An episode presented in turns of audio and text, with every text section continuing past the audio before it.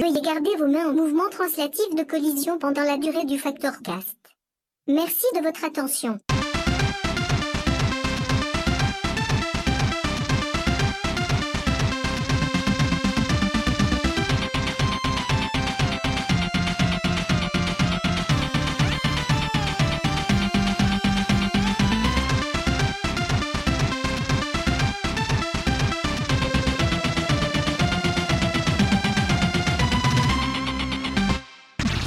Le Factor Cast. Bonjour les pandas et les pandas et bienvenue sur Factor News pour cet épisode 10 de notre podcast, le premier après une absence de quelques mois, qu'on imputera en toute bonne foi à la sortie du dernier Zelda et aux préparatifs de l'E3. Ça nous a pris vachement de temps. Hein.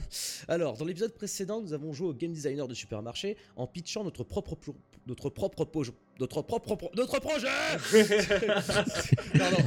En pitchant notre propre projet porteur de jeux vidéo. Voilà. Euh, et donc pour cette fois-ci, nous nous sommes fixé un nouveau défi en s'improvisant théoricien de jeux vidéo, carrément. Et on va énoncer des règles fondamentales de game design que personne n'avait encore formulées jusque-là. Alors, je vous donne un exemple très connu. En l'an 2000, Chet Falizek et Eric Wolpau, qui euh, ont par la suite écrit pour Valve le scénario de Half-Life 2 et Portal, euh, donc ces deux messieurs inventent une règle simple pour faciliter la notation des jeux vidéo sur leur site web Oldman Murray. Donc je cite le théorème de Wolpow-Falizek, plus connu toutefois sous le nom de Start to Create Rating System. Tous les jeux vidéo contiennent des caisses. Par conséquent, tous les jeux peuvent être empiriquement évalués d'après ces caisses. Les jeux peuvent être notés et comparés d'après le temps le plus court que met un joueur à atteindre la première caisse, laquelle représente le moment où les développeurs n'avaient plus d'idées.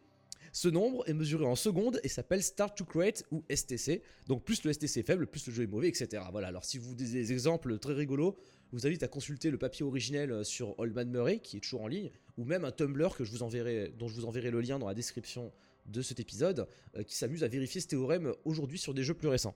Donc bref, notre objectif ici n'est pas de temps de trouver un critère de notation, mais au moins de dégager les points communs, des choses récurrentes que nous avons remarquées à travers les jeux auxquels nous avons joué, et de les présenter sous la forme la plus pédante possible, c'est-à-dire en énonçant un axiome qui porte notre nom. Et pour ce faire, je suis aujourd'hui avec Midi Blob, The Pilot et Fougère. Bonjour messieurs. Salut. Bonjour. Salut. Et donc je vais commencer par Fougère. Alors Fougère, s'il te plaît Fougère, pourrais-tu nous expliquer le théorème de Fougère? Alors moi le théorème de Fougère, c'est que euh, les jeux où il y a des moments où tu vas faire une pause musicale, ou alors euh, tu vas juste lâcher la manette pour écouter la musique qui, se passe euh, en même temps que l'action, et ils sont forcément super cool.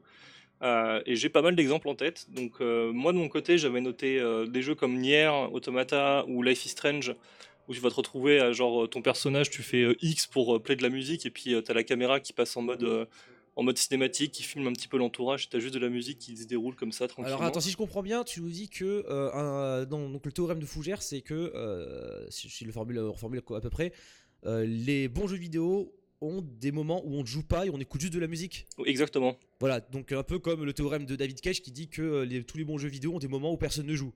Des heures. C'est une dérivée, c'est une dérivée du théorème de David Cage. Tout à fait. Euh, est-ce que, le générique de fin compte ou d'un Non, pas le générique. Non, pendant le jeu. Pendant le jeu, faut que ce soit pendant le jeu justement parce que moi je pense que c'est quelque chose qui est intéressant dans le sens où tu, ça dépend comment est-ce qu'il l'aborde justement parce que on va prendre par exemple Life is Strange, le moment où tu vas euh, être posé dans ta chambre et jouer de la guitare c'est ça s'intègre bien au jeu parce que c'est un voilà c'est c'est pas un walking simulator mais c'est pas loin quoi. excusez-moi dans Beyond Two Souls l'héroïne tu peux aussi jouer de la guitare dans sa chambre. Ah oui bah c'est un bon jeu. C'est peut-être une des références. J'en sais pas. Bref. Il y a peut-être des, des, comment dire, des contre-exemples qui viennent, qui viennent challenger le, théorème. Mais euh, donc ouais, tu en as où tu vas devoir, euh, où ça s'intègre bien dans l'action, tu en as d'autres où ça va être quelque chose de complètement différent. Je pense à Hollow Knight par exemple, où euh, la première, euh, au bout d'un moment dans le jeu, en fait, tu vas arriver dans une espèce de, bar où euh, il y avait une, chanteuse, une chanteuse, et pour accéder à ce bar-là, il faut que tu traverses une zone où il y a des ennemis qui sont monstrueux, tu sautes dans tous les sens, t'es es super speed. Et là, d'un coup, tu arrives dans un bar et il y a un, truc qui te propose de juste arrêter pour écouter de la musique et ça, te détend complètement, quoi. Dire, t'es es, juste, es juste peinard, t'es content, ça te fait une petite pause, tu souffles. Mais après, tu vas avoir d'autres jeux comme GTA V ou, euh, euh, Black Flag, Assassin's Creed Black Flag, où là, pendant le jeu, euh, tu, donc, quand tu es aux commandes du bateau ou dans une voiture dans GTA, tu peux juste, tu trouves euh, de la musique qui te plaît à la radio, et bah t'arrêtes tout ce que tu es en train de faire, et puis tu te mets à, à y aller tranquillement, tu réduis la vitesse, euh, puis t'écoutes la musique, t'es es content, quoi, ça te fait une, une T'es- petite T'es pause. sûr que c'est le 5 qui est vraiment le bon exemple? Non, alors, franchement, il y a, il y a pas, enfin, la BO du 5, elle est pas extraordinaire. non. quand même. Ouh là, ça Non, se discute. je, je pense- je pensais à GTA 5 parce que c'est le dernier auquel j'ai joué, mais euh, moi, le- les, les musiques dont je me souviens, c'est celles de GTA San Andreas, quoi. Bah, C'est-à-dire ouais. que ouais, c'est tu, pou- tu pouvais passer des heures, surtout que la carte était grande, et puis tu pouvais passer, tu sais, genre de la ville au désert, à la montagne, et juste tourner comme ça tranquillement. Je me rappelle Mais, mais tu, continues à jouer par contre. C'est Bah- pas exactement tu poses la manette. Ouais, mais justement, tu vois, c'est euh, c'est pour moi en fait, c'est tu tu c'est pas tellement t'as pas posé la manette, c'est pas comme Life is Strange ou Nier Automata justement, mais tu as la possibilité de juste euh, et de juste justement c'est ça, t'as la possibilité de juste écouter la musique, c'est-à-dire que le jeu va pas te forcer à faire quelque chose, va pas y avoir des flics qui vont débarquer, euh, ou euh, dans Assassin's Creed Black Flag, quand t'es au, au commandement de ton bateau et que t'écoutes tes marins chanter, tu peux euh, voilà, réduire la voilure et aller te planquer dans des Ouais. îles où il n'y a pas trop d'ennemis. Et donc t'as le choix de te dire, voilà, petit moment de détente, pendant un quart d'heure, Ouais. je vais juste me trimballer pour écouter la zik, et c'est super cool quoi. Parce que j'ai un exemple encore plus marquant dans les jeux Rockstar, c'est l'arrivée au Mexique dans Red Dead Redemption.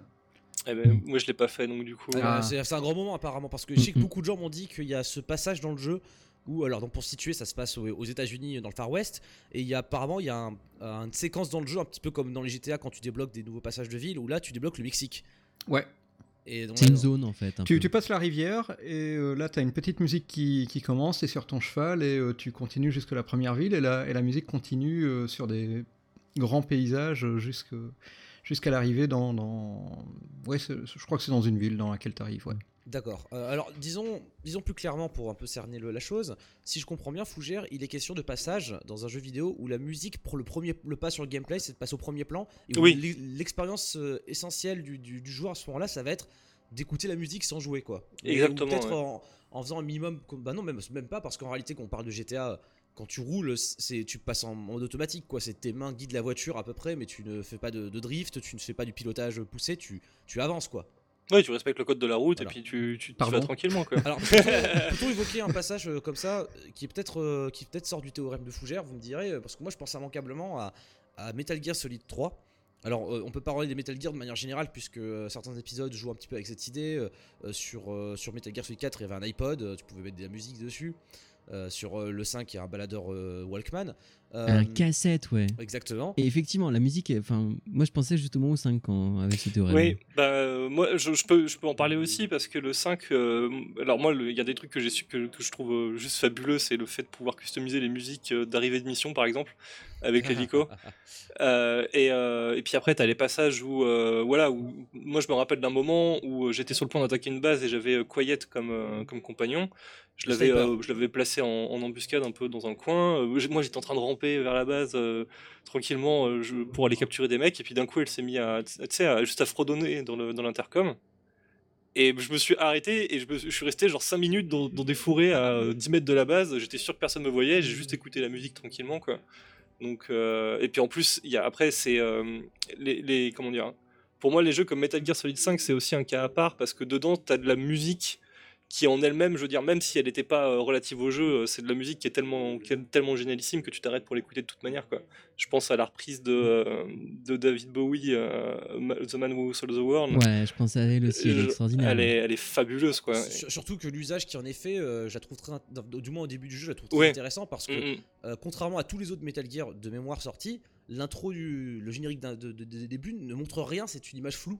Et donc tu ne peux que écouter la musique en fait. Et euh, en plus ça te met dans les, dans les, dans les cerveaux du personnage puisque il est, en fait, il se réveille d'un coma sur son lit d'hôpital et c'est c'est ce son là qui, qui, qui se joue autour de lui. euh, Mm. Puisque euh, après on apprend qu'il est intradigétique puisque l'infirmière vient euh, casser- euh, couper le Walkman, enfin le- la chaîne IFI qui, qui le balance. Donc c'est vraiment assez dingue. Ouais. Euh, et du coup, en fait moi je Mais pense on t'a un coupé, passage- tu parlais du 3, c'est ça? Ouais. voilà, exactement. Je parlerai un, un passage plus précis du 3, puisque là, en fait, on parle de choses qui sont, qui sont dans le système du jeu, mais euh, qui, euh, j'ai envie de dire, euh, dépendent du joueur. C'est-à-dire que c'est toi qui décides qu'à tel moment, euh, tu vas mettre ton Walkman, tout comme dans GTA V, c'est le hasard de la radio qui fait que tu vas rouler. euh, euh, sur tel bout de, de, de- d'autoroute en écoutant tel morceau de musique voilà Ouais. donc euh, et à une certaine latitude tu peux un peu trifouiller dans les réglages pour avoir les, le son que tu veux mais je, je pense que la plupart des joueurs ne font pas ça je Mhm. pense à Metal Gear 3 parce qu'il y a un moment tout à fait délicat calculé qui est le moment de l'échelle ceux qui ont Oui. joué au jeu savent de à quoi je fais référence. Vous l'avez tous fait? Mhm. Non. Alors, bah, je vais le décrire pour, euh, le décrire pour The Pilot et pour les, les auditeurs qui n'auraient pas joué à Metal Gear Solid 3. Rassurez-vous, c'est un petit spoil, rien de bien méchant. Euh, à un moment donné, euh, Snake gravit une échelle dans le silence total. Sauf que cette échelle est très très très très très haute. La caméra donc reste bloquée sur Snake. Et au bout d'un- certain temps, on entend de très très loin une voix féminine. Et c'est la voix qui interprète le générique de début du jeu. Euh, et euh, en fait, au fur et à mesure la voix devient de plus en plus forte, et on, entend donc une version a cappella du générique d'introduction de Metal Gear Solid 3 tout en gravissant l'échelle comme ça. Alors, euh, moi, mon réflexe c'était de m'arrêter. Je me dire, mais qui, a parlé tu vois, Et puis de constater que le morceau m'accompagnait et, il est calibré plus ou moins bien pour atteindre son, climax au moment où vous arrivez ben, au bout de l'échelle, donc tout en haut de cette gigantesque. ce- C'est une échelle qui n'a aucun sens d'un point de vue.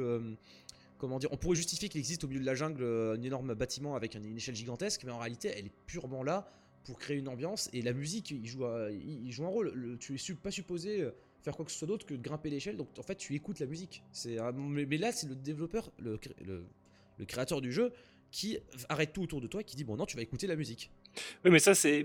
Moi, je trouve que c'est une astuce de mise en scène qui est, qui est plutôt intelligente et j'aurais tendance à l'intégrer euh, dans le théorème, dans le sens où. Euh, c'est, c'est- ça, ça rend, ça, c'est, t'es forcé de faire ça, t'es forcé de faire exactement ce que je décris, c'est-à-dire plus ou moins lâcher la manette et, les- et passer en mode pilote automatique pour écouter la musique. Le- le- là, l'astuce, c'est qu'il t'oblige à le faire, même si la musique, dans le- ça, ça, justement, il construit son ambiance autour de ça, et donc du coup, moi, je trouve ça assez intelligent. Ah oui, Et, euh, mais après, tu vas avoir des jeux, justement, euh, je vais penser à, f- par exemple, en fait, pour moi, à ce niveau-là, c'est vraiment, tu vas avoir deux types de jeux, justement. Tu vas avoir ceux où juste la musique est trop bien, ou alors euh, dans le moment, dans l'ambiance, la musique random qui passe euh, te, te- te- touche, en fait, et t'a- t'arrêtes juste ce que tu es en train de faire pour l'écouter parce que c'est cool. Et t'as les jeux où, voilà, c'est euh, appuie sur X pour faire ça, et là, tu lâches complètement la manette et la musique se joue. Et, je pense que tu as, du bon dans les deux écoles. Je veux dire, euh, dans, je, je, je pense aussi beaucoup aux toutes les musiques de Fallout 4 où euh, elles sont il y en a pas une seule que je déteste je les trouve toutes génialissimes et euh, ça m'est arrivé je sais pas combien de fois euh, genre je suis au milieu d'un immeuble je suis en train de massacrer des super mutants et là d'un coup j'entends une musique que j'aime bien j'arrête tout je suis en train de danser sur ma chaise parce que la musique je la trouve super entraînante elle est cool et tout. Tu vois c'est vraiment c'est les jeux comme ça qui te font qui te font arrêter de jouer parce qu'il y a de la bonne musique qui passe je trouve que c'est c'est des bons jeux. À, à l'inverse, tu as, aussi l'autre cas en fait où, euh, où tu as euh, la musique qui t'amène qui, qui vers une forme de, je sais pas, presque d'hypnose quoi. Je pense à FTL typiquement. Là pour le coup, tu t'arrêtes pas de jouer, au contraire en fait, ça fait vraiment partie de, de l'expérience du reste. Ça te met dans la le flow. de FTL, voilà, elle te met dans le flow, ouais, voilà.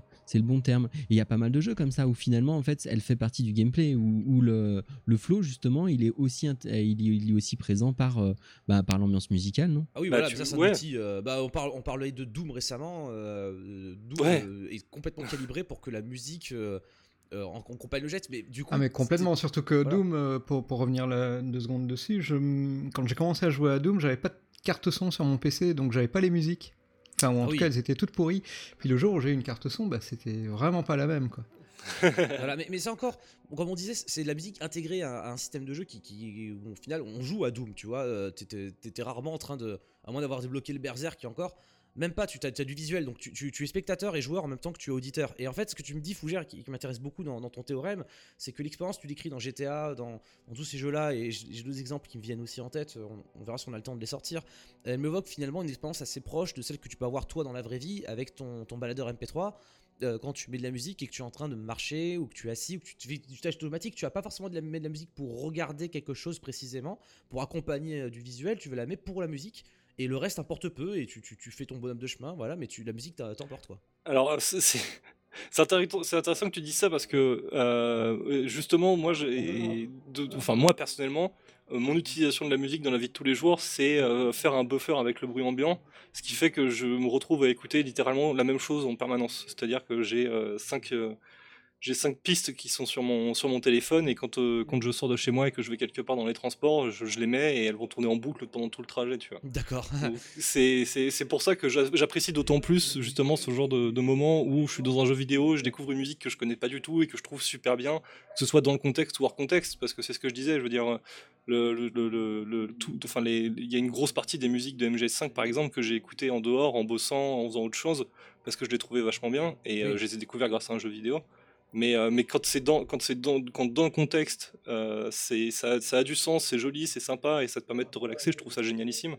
Moi, c'est, vraiment quelque chose que, j'apprécie beaucoup dans un jeu vidéo. C'est le moment où tu peux juste, voilà, tu te poses. T'es, t'es, t'es, t'as juste envie de te poser, de lâcher la manette, de regarder ton écran 5 minutes. Tu souffles et il y a de la bonne musique avec. Je trouve ça, super bien. Euh, mais encore une fois, c'est ce que je disais, c'est euh, c'est il y a, y, a, y a, des moments que justement ça revient à ce que, avec ce que tu disais en fait LP euh, il y, y, a des moments où les mecs ils, ils sont prévus en fait. Ils savent qu'à ce moment là le mec le joueur quand il va arriver à cet endroit là il va avoir envie de, d'écouter un peu de musique et de se poser tranquillement. Oui. Euh, donc ça c'est, euh, c'est notamment bah, je sais pas par exemple Transistor euh, il y a énormément de y a eu énormément de boulot au niveau de la musique dans ce jeu là et t'as as quelques endroits où voilà tu peux juste te poser et euh, tu écoutes la musique ambiante, tu as, l'héroïne qui chante, tu as des souvenirs avec les musiques qui sont déjà passées.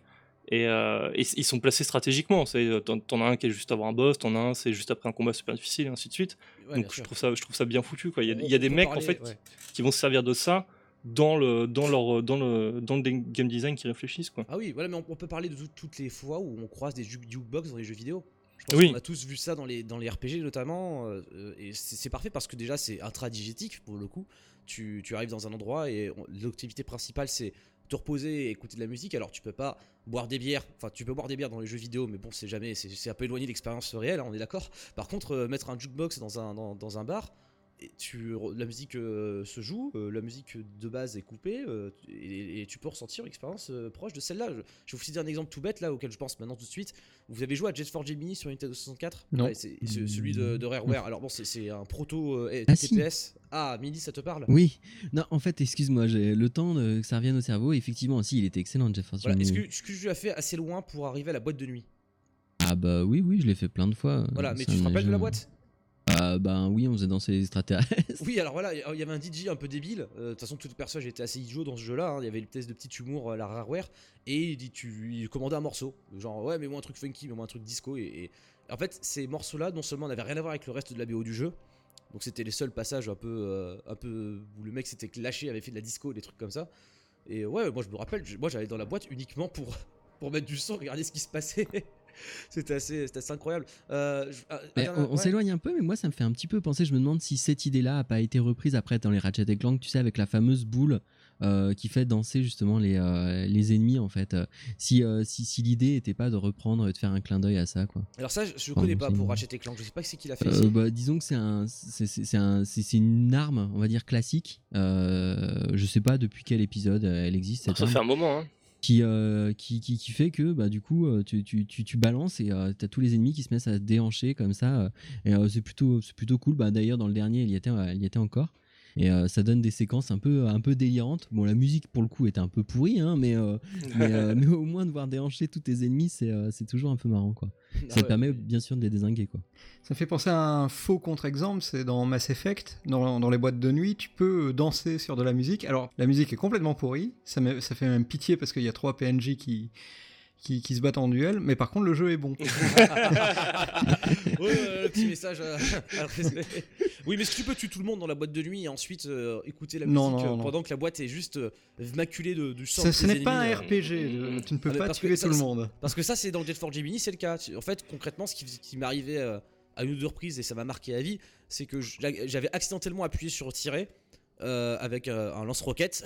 Donc dans, dans, Jet Gemini, quand un lance-roquette euh, touche un lance-roquette, ça fait plaf, plaf, plaf, t'as des bruits de, de, de, de peinture projetée, t'as vraiment un son très Gibbs comme ça, très gore, et les ennemis passent en hostile, du coup bah, on défouraille tout le monde. Et, et en fait, j ai, j ai, j ai, quand j'avais déglingué tout le monde, la musique continuait et j'avais juste plus personne dans la boîte, il y avait des, des bouts d'insectes. voilà, c'est assez dingue. Euh, une dernière chose avant de passer au théorème suivant, euh, on est obligé d'en parler puisque je crois que ça a été évoqué, mais euh, un jeu comme Zelda, euh, le dernier Zelda Breath of the Wild, je crois qu'il fait exactement ça avec la musique puisque c'est un jeu qui a priori n'en a pas. Quand on y joue euh, globalement, il y a très peu de son, il y a un petit son quand on arrive dans des zones, mais pas de, de grands morceaux comme c'était le cas dans les Zelda traditionnels. Et puis il y a des passages où il y a des morceaux, notamment quand vous faites du cheval. Vous vous en mmh. rappelez de ça? Mmh. Voilà, c'est d'ailleurs c'est même la, seule occasion, je crois, de, tête où tu peux entendre le thème classique traditionnel des Zelda. Il faut galoper de jour ou de nuit, je sais plus très bien, et il faut pas juste galoper, c'est pas en montant instantanément sur le cheval, il faut galoper un petit peu. Euh, le cheval d'ailleurs, a un mode pilote automatique hein, dans, dans, dans, ce Zelda-là. hein, euh, si on le contrôle bien, en fait, il va suivre le- les sentiers. Donc, tu as juste à appuyer sur, euh, de temps en temps sur A pour le cravacher, à tourner la caméra et tu as la musique. Un moment parfaitement contemplatif et axé sur ça, justement. Oui, ou même les, moments justement musicaux, des fois c'est quand tu arrives dans certains endroits où, euh, alors je, me souviens plus dans quel endroit, à un moment tu as justement le, thème Zelda, mais euh, avec une version un peu a cappella ou un, un peu plus, euh, un peu plus légère, on va dire, enfin légère en termes d'instrumentalisation. Et, c'est vrai que du coup ça donne des, moments super contemplatifs, quoi. Bah ouais, c'est, je pense que c'est la force de jeu là aussi, c'est d'avoir pris ce parti pris musical où, finalement les gens ont compris que la musique en imposait par son absence. C'est-à-dire c'est c'est quand tu l'entends moins souvent, forcément, comme la, ch- la chaîne de l'échelle dans Metal Gear 3 pour moi qui relève un peu du même, euh, système. Euh, si tu la fais apparaître à un moment donné, le joueur va attirer son attention dessus et à ce moment-là, tu le déconcentres pas avec d'autres trucs. Pas forcément si vraiment la musique te centre d'expérience, euh, elle s'impose d'elle-même et ça peut être que tu galopes sur un cheval ou tu montes une échelle, ce sont des tâches que tu fais sans réfléchir, sans jouer réellement, sans interaction profonde, mais la, musique se pose là justement parce que elle, peut, elle, elle serait, elle, elle marche- fonctionnerait pas aussi bien ailleurs, quoi. Fonctionnerait pas aussi bien sur une phase de gameplay pure. Bah, si t'as si t'as pas le temps d'écouter, en fait, c'est surtout ça. Oui, ouais, t'as pas, le temps d'écouter ou alors tu comprends pas tout ce qui se passe. Euh, Les jeux vidéo font souvent ça, en vrai. Le- le- la règle générale, c'est il se passe un truc, il y a une action, on met, on met la zik, on envoie le son. Et dans, dans le cas de Doom, c'est parfait parce que c'est exactement ce à quoi tu t'attends, mais euh, dans d'autres jeux vidéo, justement, tu, on va pas faire sentir de la même manière. T'as le contre-exemple parfait, c'est les Dark Souls, ou enfin même les Souls de manière générale. La, la musique, t'en as quasiment pas dans tout le jeu, mis à part sur le, sur, sur le hub ou un truc comme ça. C'est vrai. Par contre, t'en as après, euh, ça va être sur les boss en fait. Et là, du coup, ça part en morceaux magistraux. Euh, Je je t'avoue que moi, c'est, c'est, euh, j'adore ce genre de jeu.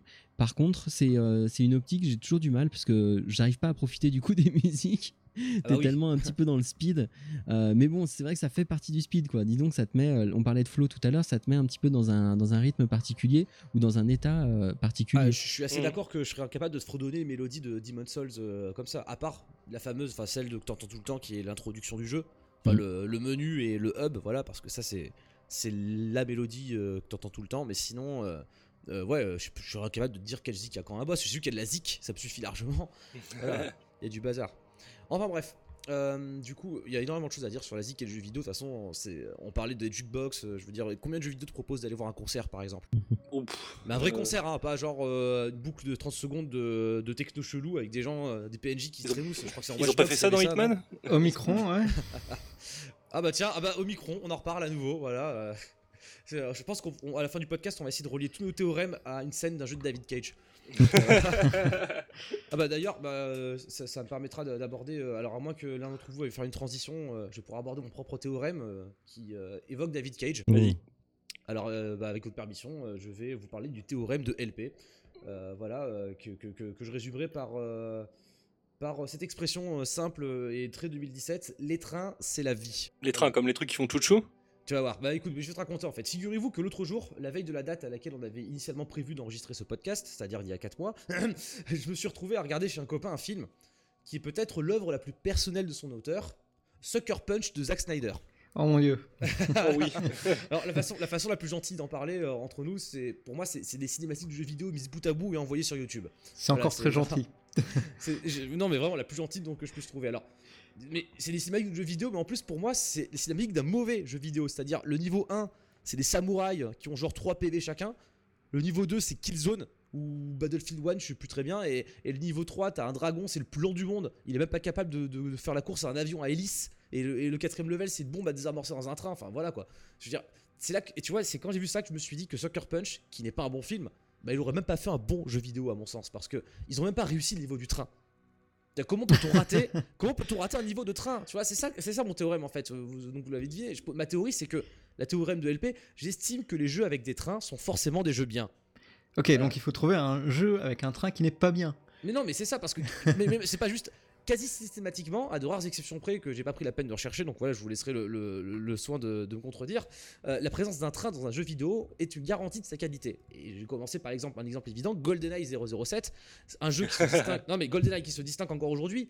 Parce que bon, il a vieilli sur beaucoup d'aspects, mais sur d'autres, à mon sens, il se distingue encore aujourd'hui, notamment par son level design, qui est, je qualifierais de naturaliste, il est même labyrinthique, voire bordélique. Ces, ces décors sont tout ressortis du film, au placard à balai près.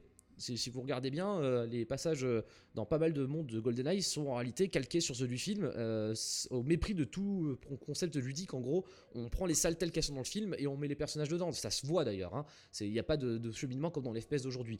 Et donc, du coup, sachant cela, il y a quand même un niveau dans un train et, et il est mémorable parce que bah, le train il fonctionne comme dans le film, forcément, comme n'importe quel train. Tu remontes wagon par wagon.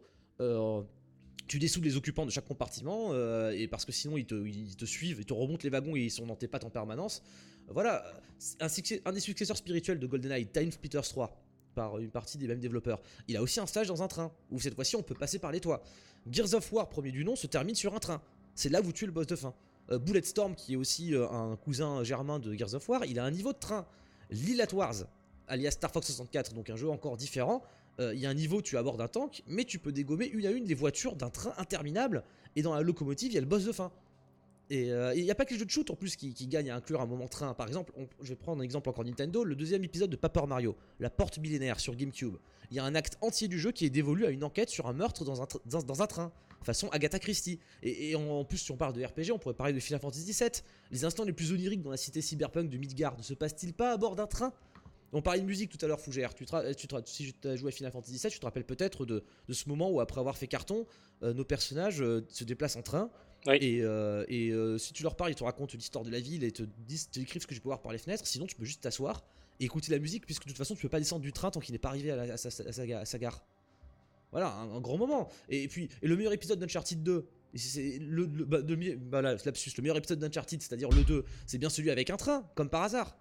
Voilà, moi je pourrais vous parler aussi de Zelda Spirit Tracks sur 3DS, mais j'y ai jamais joué, ou de Beyond Two Souls. Voilà, voilà, c'est là où la théorie s'écroule. retard. Voilà, non, non, mais en tout cas, l'essentiel est là. Donc voilà, alors je vais finir un petit peu là-dessus, j'ai pas terminé. Pourquoi c'est cool les trains dans un jeu vidéo? J'ai un peu creusé le sujet. Je pense que c'est parce que les trains sont des jeux vidéo. Et Pensez-y, parce qu'un train, en particulier un train en marche, dans tous les exemples que j'ai cités, en plus les trains sont en marche. À à part euh, Uncharted 2, je crois, et encore. Un train en marche, à partir du moment où vous ne pouvez plus en descendre, ça devient un espace à une dimension. C'est une droite qui relie deux points sur laquelle soit on avance, soit on recule. Et en principe, elle est segmentée en différents wagons, différentes classes, donc c'est bien là la structure traditionnelle d'un jeu vidéo linéaire. Et à l'époque des side-scrollers, Konami ou Treasure, je reviens en arrière, dans les années 90, un train, il y en avait à cette époque-là dans ces jeux, c'était un bon prétexte pour faire défiler des- arrière-plans de façon visuellement intéressante. Donc rappelons aux plus jeunes qui nous écoutent qu'à une époque, les jeux vidéo avaient de meilleures notes dans les magazines si leurs, arrière-plans défilaient de façon visuellement intéressante. Ça s'appelait le scrolling différentiel. Il y avait une, catégorie dans Console Plus, je me rappelle très bien, euh, des audio, euh, graphisme, euh, fluidité, et les mecs disaient, disaient ah ouais il y a du scrolling différentiel, donc 16 sur 20 cette partie-là quoi. Pour, pouvoir raconter ça aux afterworks, euh, je vous garantis pas que votre manager envisagera instantanément de coucher avec vous. Donc du coup, mettre un train dans un jeu vidéo, voilà, de nos jours, euh, c'est surtout l'occasion de lui faire épouser cette structure linéaire classique, avec l'avantage d'être aussitôt compréhensible auprès du joueur. C'est-à-dire qu'un train, si vous en avez déjà pris un, vous savez comment ça fonctionne, ou comment délimiter l'espace, vous n'avez pas besoin de murs invisibles, ou de goulots d'étranglement, ou, de, de, par en jaune, ou que sais-je, pour vous indiquer qu'il faut passer par là. euh, Vous savez, surtout, vous savez qu'il faut aller soit devant, soit derrière. Donc euh, il n'y a que deux directions possibles et généralement quand on commence un level un niveau de train, il n'y a pas de wagon derrière nous donc euh, c'est toujours une fuite en avant quoi. Et, euh, donc le train dicte le jeu.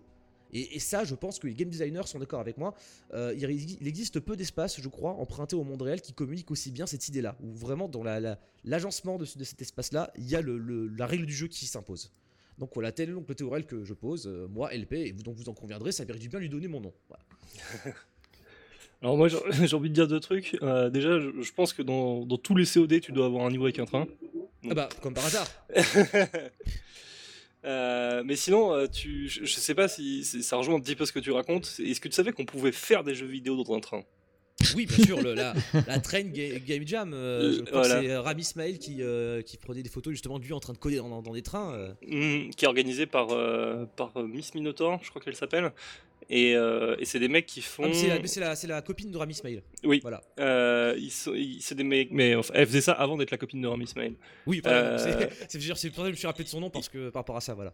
Ils font euh, Chicago, Los Angeles, je crois. Pendant une semaine, ils sont tous à bord d'un train et c'est une méga game jam en fait. Ils ont, ils ont réservé un train complètement et t'as des tonnes de développeurs indés qui, qui développent plein de petits jeux. Et après, ils présentent tout quand ils arrivent. C'était, bah, c'est pendant le 3 en fait. C'est pendant le, la partie indépendante de l'E3. Et ça, c'est ouf. Ça. Est-ce que tu as fait des, des jeux de ce- cette Game Jam un petit peu euh, Non, j'ai juste regardé un petit peu euh, de loin pendant que ça se déroulait, mais euh, je me suis pas trop intéressé au résultat du, du, de la. Game Jam. Parce que je serais curieux de savoir si le fait d'être dans un train, avec tout ce que ça implique, d'avoir un décor qui défile et tout, euh, et le côté un peu restreint, est-ce que ça, ça, ça façonne la- le style que tu donnes à ton. Ton Peut-être. on, on rigole, mais. Eh, fr- franchement, t'es- t'essayes de nous faire croire, mais, mais en fait, on a plein d'exemples de, de jeux tout pourris qui. euh, Ah non, mais. Non, mais attends. je t'attends au tournant, mon, mon petit mini. Je t'attends au tournant. Juste, attends, juste une chose. On parle de, de train et du coup, je repense à, la- à de la musique. Euh, Fougère, est-ce que t'as écouté le dernier album de Gorillaz qui s'appelle The Fall Euh, très très vite. Je pas- pense qu'il n'y a pas de train dans cet album, si. Alors, euh, figure-toi que si, parce qu'enfin, il n'y a pas de train, je sais pas, c'est peut-être des cars, euh, etc., ou des chambres d'hôtel, mais euh, c'est, à mon avis, il y, a- il y a un côté. euh, je dis pas que c'est un album de voyage, c'est un peu débile, mais en gros, cet album a été réalisé pendant une tournée aux États-Unis de Gorillaz, et notamment, il a fait parler de lui parce que une partie de l'album a été faite sur un iPad.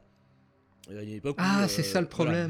Alors c'est, oui et non à mon sens parce qu'en vrai en vrai l'album n'est pas fait intégralement avec un iPad. Les mecs sont allés en studio derrière après pour euh, pour peaufiner le son. Mais il a ce côté un peu euh, bah, l'impression générale que donne l'album c'est que le, mec il a fait euh, composé les morceaux dans son bus en regardant par la fenêtre dans son train ou, ou quel que soit le moyen de transport qu'il emploie il y a un des clips de l'album c'est juste des vidéos qu'il a faites avec son smartphone depuis les fenêtres de- des, des, des- des transports qu'il empruntait et je sais pas, moi, tu me dis Train Jam, je pense tout de suite à ce genre de truc. Alors maintenant, Bunny Blob, tu vas me faire rêver et parle-moi de niveau de train pas bien. Mais même des niveaux de train que t'as cités, franchement, euh, Gears of War, tu te souviens du boss de fin de Gears of War, le premier, putain, mais c'était oui. tellement immonde, quoi. C'était le niveau le plus pourri du jeu. Ah, mais attention, c'était pas vraiment un train, c'était plus une plateforme sur des rails. Ouais, c'est vrai. Bon, on va t'avancer un peu quand même. Des fois. Attends, si je puis me permettre, euh, c'était pas le meilleur niveau du jeu, mais je veux dire, il c'est pas non plus un niveau. euh, tu, tu le trouvais vraiment plus mauvais que le reste du jeu? Ah ouais. Oh, À il la fin, déjà, tu sais pas comment est-ce que t'arrives. Tu, tu sais pas comment t'arrives là. Pouf, d'un coup, tu te trouves dans une gare sur un train. Il n'y a Ah, bah, aucun attends, sens avec le reste. Mais c'est tout Gears of War, ça. Gears of War n'a pas de sens. Tu C'est tu- pas t'es dans une grotte, t'es dans une ville. euh, Enfin, c'est le, le truc qui. Les, les niveaux pourraient commencer par level 3.2 start, ce serait la même chose. Mais- euh, Mais c'est ouais. pareil, tu, tu nous dis euh, Zelda Spirit Tracks, sans déconner, c'est peut-être l'un des pires Zelda qui a jamais été Ah non, fait. c'est vraie, ah non, c'est Il une vraie est question. chiant à mourir, t'arrêtes pas de faire des allers-retours en train, alors tu peux même pas aller où tu veux quoi. T'es sur des rails tout le temps, c'est euh, c'est- c'est une horreur ce jeu. Ils sont comment les trains dans Spirit Tracks? Vous y avez joué, euh, vous autres euh? Pas du tout. Bah ils sont chiants. C'est-à-dire, est-ce que tu peux te déplacer dans le train déjà? N- Non, tu te déplaces toi-même en train, c'est un- euh, comme à Ah, la place. c'est- Tu sais, c'est la suite. chose. C'est c'est un peu le successeur spirituel de. Alors, le successeur spirituel lui-même de Wind Waker. Le, le... Alors, excuse-moi, j'ai un, j'ai un trou, je me souviens plus comment s'appelle le Phantom premier sur Hourglass. 3DS. Voilà, Phantom Hourglass. Et en gros, là, à la place d'avoir un bateau, t'as un train. Sauf que avec ton bateau, t'allais où tu veux. Avec ton train, tu restes sur des rails. Oui, bon, ça, ça, ça, je suis d'accord, mais euh, ce que je veux dire, c'est que euh, Et- le, le- le voyage en train, c'est pas plus rapide, c'est une sorte mais- de téléportation ou c'est vraiment non, tu... non, non, tu te balades en train et puis tu, tu te tapes les- la route en train, tu peux tirer sur des ennemis pendant que tu es dans ton train. Non, mais même euh, Final Fantasy XV, justement, là où je suis d'accord avec toi, c'est qu'effectivement, c'est un, un- c'est un espace à deux dimensions où tu, tu ne fais que avancer ou reculer. Bon, et encore reculer pas trop. Mais euh, euh, dans Final Fantasy XV, tu as toute la dernière partie où le deuxième continent, on va dire, tu, le, tu ne le voyages que tu ne voyages dedans qu'en train. C'est-à-dire que la, première partie qui paraissait si, vaste, et bon, si vaste, faut peut-être pas exagérer non plus, mais bah, vaguement ouverte, euh, la deuxième, c'est un train, quoi. Et effectivement, du coup, t'arrives- tu passes juste de station en station, c'est pas ce qu'il y a de plus fun non plus, quoi. Ou euh, moi, je me souviens, j'avais un, contre-exemple, euh, mon premier jeu euh, PS1, c'était un jeu qui s'appelle Chess the Express. Euh, Oh, joli nom. qui était euh, qui, qui- qui- alors euh, c'était une espèce de mélange. En termes de gameplay ça ressemblait un petit peu à du, euh, du Resident Evil pour euh, pour le mauvais côté. Tu sais le côté un peu rigide avec une caméra tu pouvais pas bouger et tout ça. Et Ouais. euh, ça, se voulait une espèce de jeu d'action euh, et c'était chiant à mourir. C'était euh, c'était tu tu tu, tu bah, t'étais dans un train quoi. Donc c'était juste un couloir infini tout le temps euh. C'est ça un train aussi c'est un couloir quand même non? Ah oui, voilà, mais après, le- les couloirs, ça peut avoir du mauvais comme ça peut avoir du bon. Et puis- Euh, je veux dire, Mais je, je pensais encore en- le, le niveau de, de GoldenEye. Je, je, je veux bien qu'il il, il était très bon, mais c'était juste. Tu te souviens de l'arme que tu avais en début de ce niveau? C'était ça qui rendait le, le- le niveau si excellent. C'est que tu pouvais tirer à travers les, euh, à travers les, euh, les, les portes avec. Euh, je me souviens plus exactement du nom. C'était cette espèce de grosse mitrailleuse blanche là. Euh, Non, non, non, non. C'était un euh, RPG, je sais pas combien. Ou une- non, ça c'est des, euh, des, des- Je suis pas T'as eu très les bon. P90 sur la fin qui, mais ça c'était tu les bloquais dans la jungle et c'était, euh, c'est effectivement arme super cheatée. Euh, je dis une bêtise, doit être une, une mitrailleuse quelconque, mais euh, Euh, ouais, c'est marrant que tu dis ça parce que moi je me rappelle que ce niveau-là j'aimais bien le faire au PP7, tu vois, avec le, le flingue de base et avoir les types ouvrir le compartiment, faire pouf pouf et avec le silencieux. Mais voilà, c'est c'est c'est pas la même chose effectivement. Ouais, tandis que Euh, moi j'y allais comme un bourrin, j'ouvrais même pas la porte, euh, j'arrosais et après j'ouvrais la porte. Ils étaient Alors, déjà alors, morts.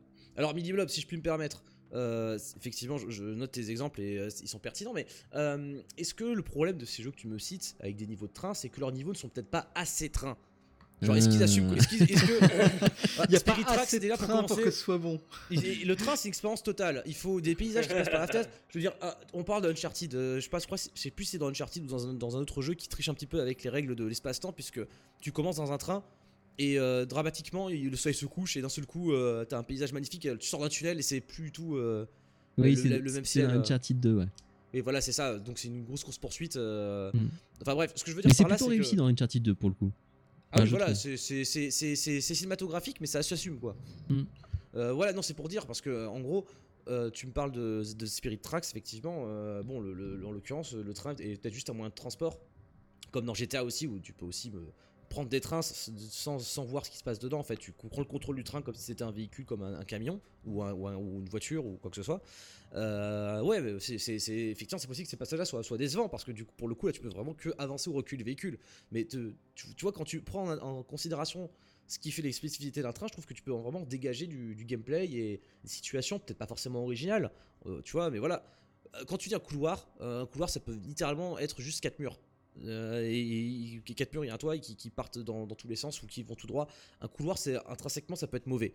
Et un train, pour moi, faut vraiment le faire exprès pour rater un train. Je sais pas si dans les jeux que tu évoques, euh, c'est pas aussi évident, mais euh, c'est l'idée que je m'en fais en tout cas, en Mais- théorisant. Parce que pour toi, en fait, l'idée c'est que euh, ah, en fait, ça s'assume comme couloir et que du coup, forcément, il le fait mieux qu'un jeu qui s'assume pas comme couloir mais qui finalement propose quand même un couloir, c'est ça? Pas, pas exactement, c'est-à-dire que si tu dis on fait un niveau en couloir, attention, c'est pas mauvais en soi, ça peut être très chouette.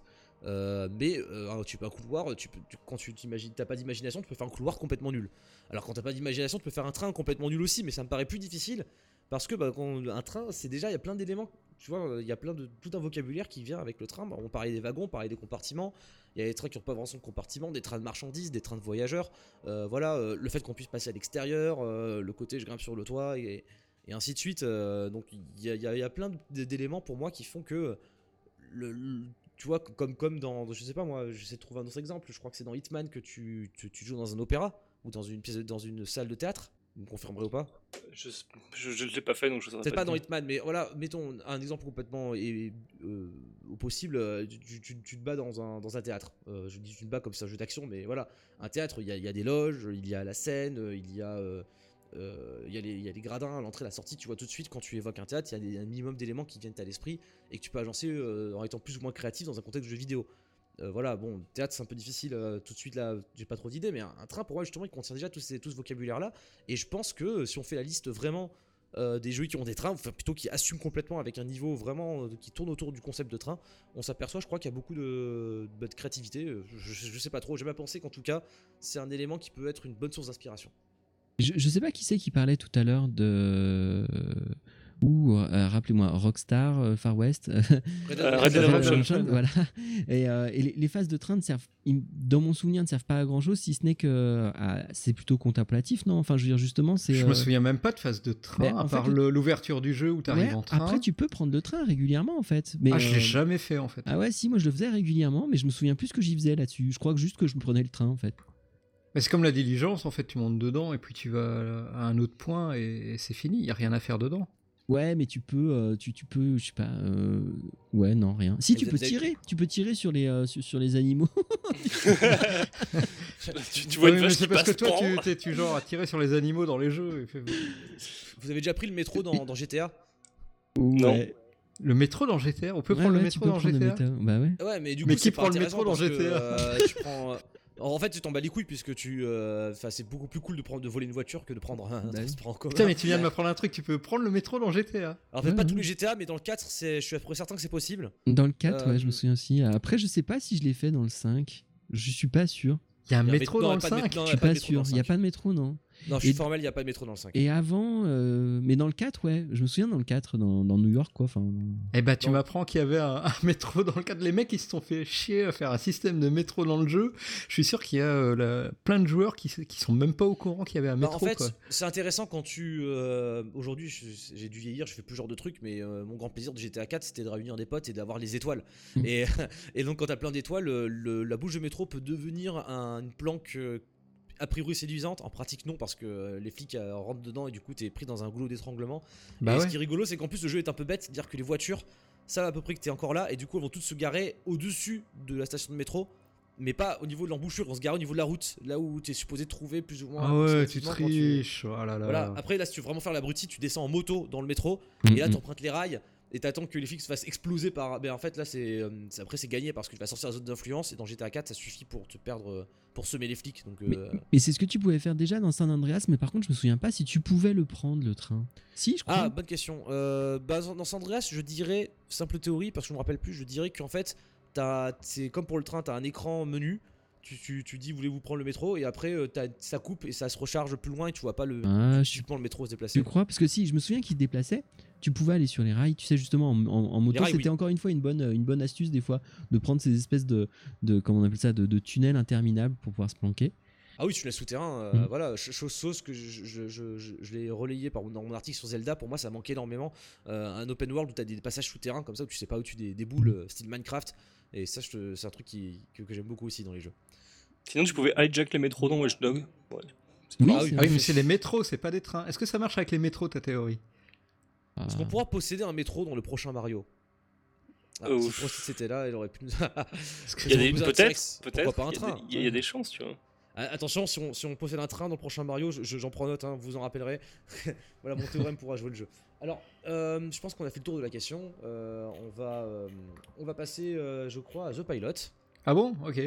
Non, je sais pas. oui, oui, oui, Qu'est-ce que c'est mon théorème? C'est une bonne question, je vais devoir l'inventer dans la seconde. Euh, The Pilot.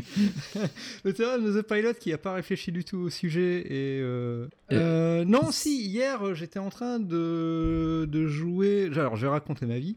J'étais en train de jouer à, au jeu Star Trek en réalité virtuelle. Et je me suis fait la réflexion, c'est quand même vachement bien parce que j'ai joué avec des mecs que je connaissais pas, j'ai fait 4 ou 5 parties, et systématiquement, les mecs jouaient roleplay. Alors que bon, a priori, tu peux vraiment déconner euh, co- comme tu Alors, veux, mais tout le monde prend son... Oui. Excuse-moi, je t'interromps juste pour précision. euh, Qu'est-ce que le jeu Star Trek en réalité virtuelle? Ah, euh, donc c'est un jeu où tu es sur la passerelle euh, d'un vaisseau euh, de la Fédération et tu dois remplir des missions et tu as c'est du coop à quatre joueurs et chacun a un poste euh, précis. Donc tu as le capitaine, le poste d'ingénierie, euh, le poste de pilotage et le poste de tactique. Voilà. Ok, donc c'est vraiment un simulateur de Star Trek, c'est-à-dire tu. les gens Voilà, c'est un euh, simulateur de Star les- Trek. euh, Un peu comme ce jeu Space euh, Team sur iPhone, enfin sur portable. Exactement, voilà. Voilà. Donc tu as un capitaine qui donne des ordres à son équipe et l'équipe qui, qui, qui les exécute. Et donc tout le monde jouait son rôle. Ouais, très roleplay. Et euh, en réfléchissant, je me suis dit, mais oui, c'est vrai qu'en fait, toutes les meilleures expériences multi euh, auxquelles j'ai joué ont. les gens ont toujours joué roleplay. Et mon théorème, c'est que les, les bons jeux multi euh, favorisent ou même euh, encouragent le, le, le roleplay.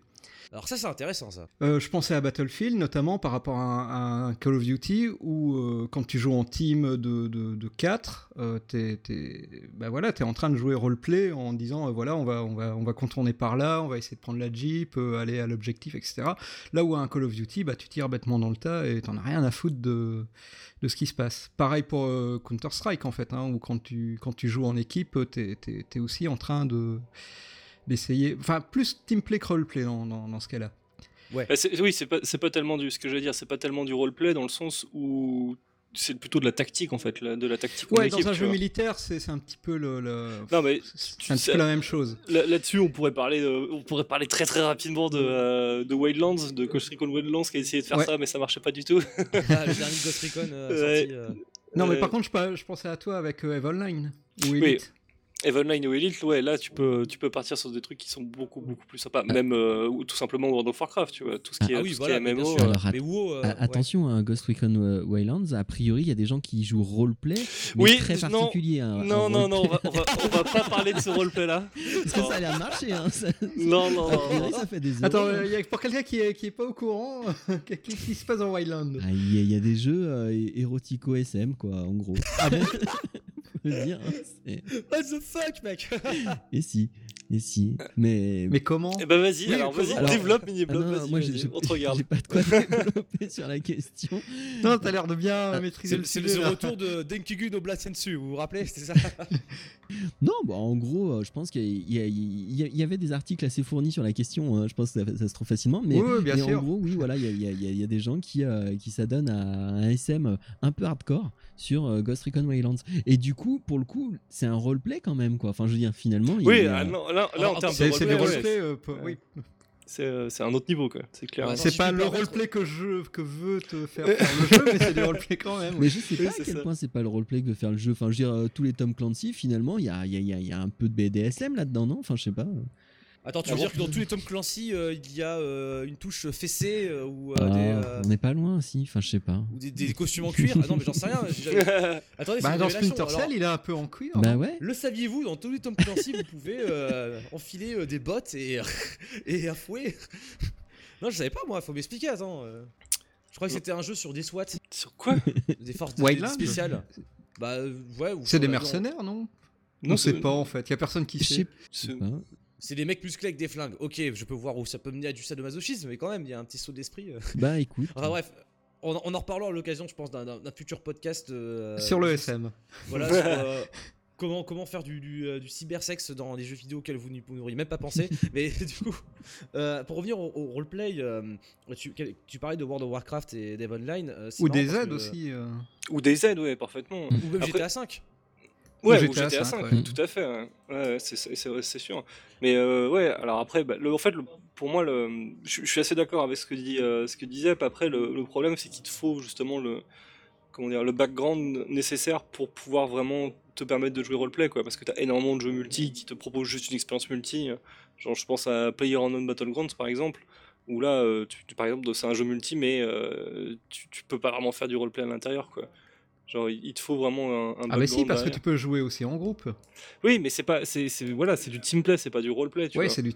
Bah, Tu- c'est. Qu'est-ce Le- que tu attends comme roleplay dans un jeu comme Ouais, ça dans C'est un un jeu où tu dois survivre avec un, un groupe euh, de gens. À partir du moment où tu t'ordonnes pour survivre, c'est à la fois du team play et du roleplay.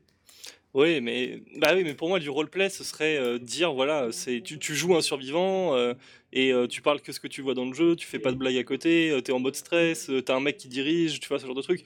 Si, je veux dire, Arma 3, tu peux y jouer avec un, un niveau roleplay, tu vois, parce que Ah, c'est même très largement conseillé, ouais. Ouais, voilà, mais pour moi, il y a une différence entre le roleplay et le teamplay. Le, le teamplay, c'est tu vas jouer en groupe et tu vas appliquer des tactiques de groupe et tu vas faire attention à ce que tu fais, mais euh, sur le vocal, euh, tout le monde déconne ou, euh, ou voilà, ou on s'en fiche. Après, le roleplay, c'est voilà, sur le vocal, Ah ouais, t'as un sergent ouais. qui cause, les autres, ils donnent du- juste les informations minimales et puis c'est tout, quoi.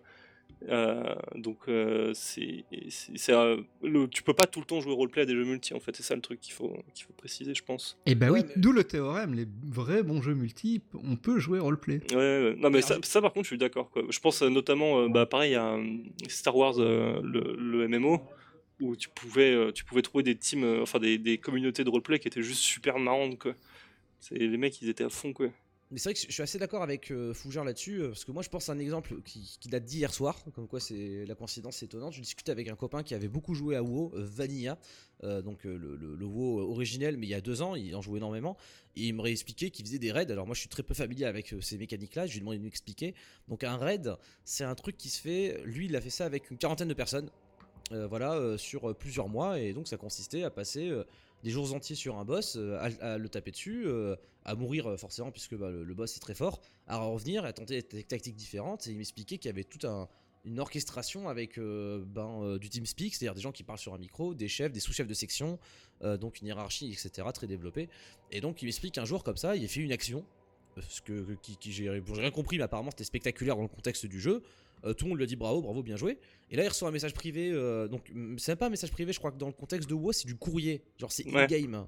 donc, il a un courrier intradigétique qui lui vient de son, adressé par son supérieur et qui d'habitude lui envoie des photos de bits et des trucs un peu débiles, tu vois. Et là, il était là, euh, oui, euh, c'est une très belle action que tu as faite. Écoute, je voudrais te promouvoir officiellement comme capitaine de, euh, de, la faction, machin chouette, avec un grade. Et il m'a dit, il s'est fou de joie, j'ai reçu ce truc-là j'ai cru que j'étais réellement dedans. Tu vois. Il est, le team play à ce moment-là est devenu du roleplay parce qu'il y a une identification oui. Euh, entre voilà et aussi il faut préciser que WoW c'est outre l'aspect univers que, sur lequel je ne m'étends pas parce que je m'y connais pas très bien. Euh, il y a surtout le côté où le jeu demande un tel investissement euh, intellectuel et de coopération qu'il en devient une tâche dans le monde réel en fait. Tu peux pas dire que ce qui se passe dans WoW est virtuel c'est pour ça que j'aime pas beaucoup la notion selon laquelle quand tu joues au MMO t'as pas d'amis parce qu'à mon avis c'est une grosse connerie. Mais euh, voilà, euh, tu euh, as des amis, c'est ces gens-là en tout cas. Et ouais, à ce moment-là, bah, l'identification se dépasse parce que être capitaine de guilde c'est pas juste un délire comme dans Star Trek où ça y est, je suis, tu vois. Ouais, je, suis, je, sais pas comment on appelle les gens dans Star Trek, les, postes différents dans les vaisseaux de la Fédération, mais tu peux dire voilà, je suis un poste machin, ça veut juste dire que t'as bougé ta souris, que tu t'es assis à un autre endroit du vaisseau. Là, si je suis chef de truc, ça veut dire que la prochaine raid sur le TeamSpeak, je vais avoir trois mecs sous mon micro, je vais, leur donner des instructions, des ordres, donc ça, se matérialise par du concret dans les mécaniques de jeu. Oui, mais ça, c'est encore une fois, c'est pour le cas particulier de WoW.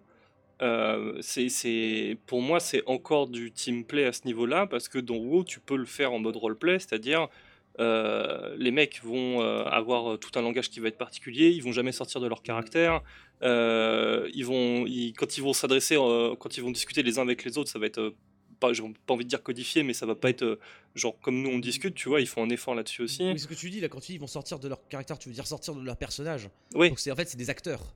Oui, mais c'est ça, c'est ça la définition de roleplay. Oui, bien sûr, bien sûr, mais c'est pour bien, pour bien que tout le monde comprenne. Hein, Voilà, c'est ça. Et, euh, et, et, ça, et ça va être, ils vont, ils vont le garder même, enfin, ils vont garder leur, euh, leur personnage même pendant les raids.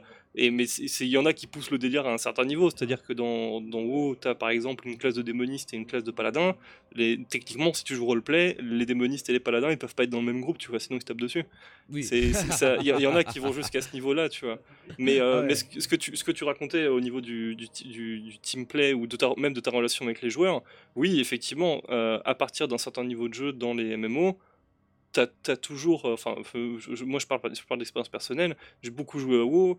Euh, il y avait, quand, à un certain niveau, tu passes pas mal de temps en dehors du jeu à préparer ce que tu vas faire dans le jeu.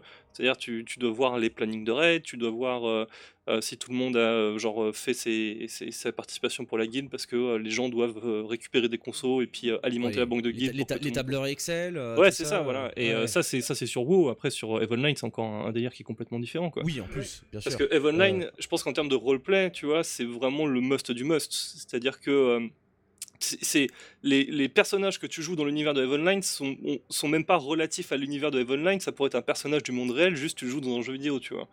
C'est-à-dire, c'est la seule différence, c'est que voilà, tu contrôles un vaisseau et t'es dans, le, dans le futur, mais c'est de la politique réelle, c'est des coups en, c'est des coups en traite réels, c'est des guerres réelles, c'est tout ce que tu veux. Oui, et ça déborde euh, même du jeu de toute façon. Oui. T'es, voilà, t'es pas assujetti à un univers vraiment codifié dans Evenline. Tu, tu, tu joues pas au capitaine Klingon euh, de ouais, voilà. Tu, tu joues à toi. Voilà. On en parlait dans le tout premier épisode de ce podcast d'ailleurs. C'est un des aspects qui était intrigant vis-à-vis de ce jeu.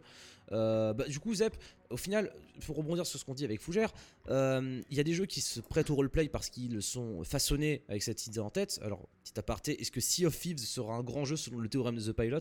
On, attend de voir. Bah, euh, euh, moi, je, pense que par exemple, euh, que ce soit Sea of Thieves ou Black Wake, dire, c'est des jeux, si tu joues pas roleplay, c'est moins marrant. Quoi. Oula, oula, oula. Attends, attends. sea of Thieves, c'est un jeu, c'est un jeu lolilol. Hein. C'est un jeu, on, on déconne. Hein. C'est pas un jeu très sérieux.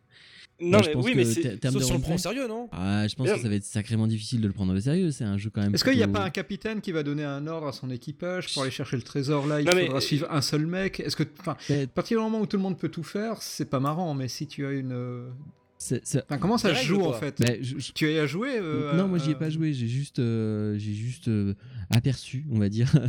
Mais euh, ça avait l'air quand même pas très très. euh, euh, Enfin, je veux dire, profond. Non, si c'est pas une question de profondeur ou pas. hein. Disons que c'est pas un jeu qui se prend au sérieux. Après, maintenant, je pense qu'on peut se faire un roleplay qui se prend pas au sérieux. Enfin, je veux dire, moi, Mais oui, parce que le- euh, évidemment, le jeu a pas l'air sérieux. Tu catapultes les mecs, forcément, ça a pas l'air euh, très sérieux, mais ça empêche pas qu'il peut y avoir un roleplay autour. Oui, ça n'empêche pas qu'il y ait un mec qui puisse être, pati- euh, être capitaine et qui, qui te cale des ah toutes les deux, toutes les deux phrases, tu Ou- vois. Si tu, peut- si tu la joues comme ça, ça peut être super marrant. On peut aussi imaginer que, euh, que dans le jeu, il faille des stratégies pour avoir certains trucs. Alors, on a vu des bateaux se mettre sur la gueule, ça avait pas l'air très poussé, mais peut-être que euh, il y a des La chasse au trésor, il euh, y a un mec qui a la carte, il y a un mec qui a la boussole et ils doivent se coordonner.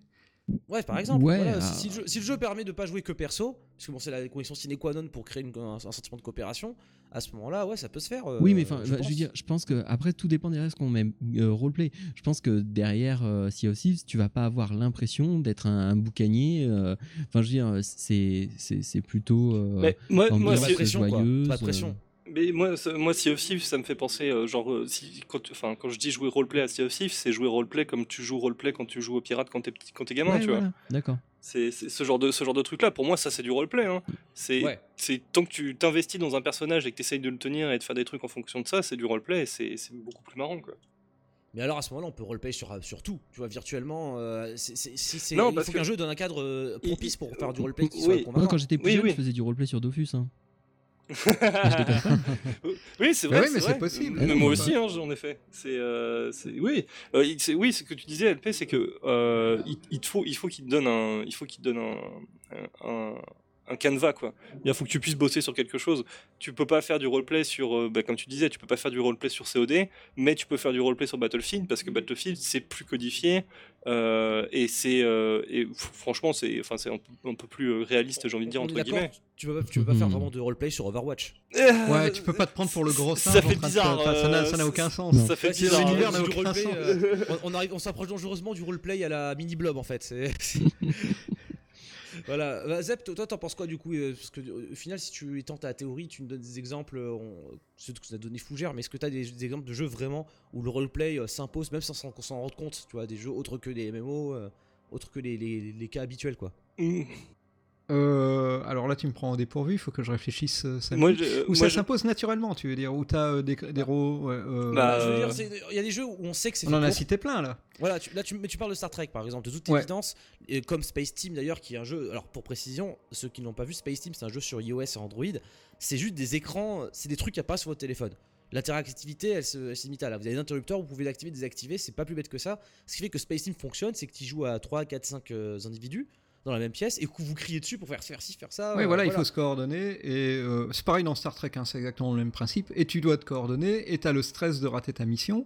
Et finalement, le, le- ce stress, en fait, induit le fait que tu as envie justement de, de te coordonner, que tu as un capitaine qui est censé te donner des ordres, donc tu l'écoutes. Et Voilà. euh, t'obéis, quoi. Il y, y a des mecs qui vont se retourner vers le capitaine en panique en faisant Qu'est-ce qu'on fait, capitaine? Exactement. C'est ça, parce que là, là en fait, le, le creux de la chose, c'est la coopération. Tu, toi, tu, tu me parles de jeux multijoueurs en général. Euh, Est-ce qu'on a du, du jeu multijoueur un peu compétitif où la- le roleplay joue un rôle? Sans jouer au jeu de mots. Bah, euh, moi, quand tu me dis ça, je pense pas du tout à un jeu vidéo, je pense à un jeu de société, je pense à, à Loup-Garou tout simplement. Ah ouais. Oui, C'est- le grand classique. Ouais, le grand classique, mais je pense que c'est un bon exemple parce que. C'est aussi un jeu vidéo. Hein. C'est aussi un jeu vidéo, tu peux le faire en jeu vidéo. Mais D'ailleurs, il, est en- il est en VR même, non? Ouais, ouais, ouais.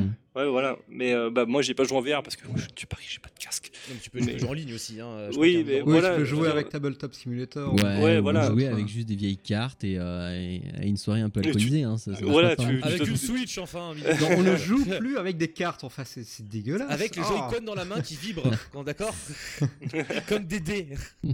Mais ouais, tu vois, le genre Loup-Garou, typiquement, c'est un jeu que tu vas. que immédiatement, même ceux qui ont, ils ont jamais joué, ils voient tout de suite l'intérêt de jouer roleplay. Et du coup, du coup, ils vont tenir leur personnage et ils vont faire l'effort, tu vois. Et c'est un jeu qui marcherait pas sans, surtout. Ah Alors, oui, un mec qui, qui est juste là en faisant ouais, Non, Eh, mais mm.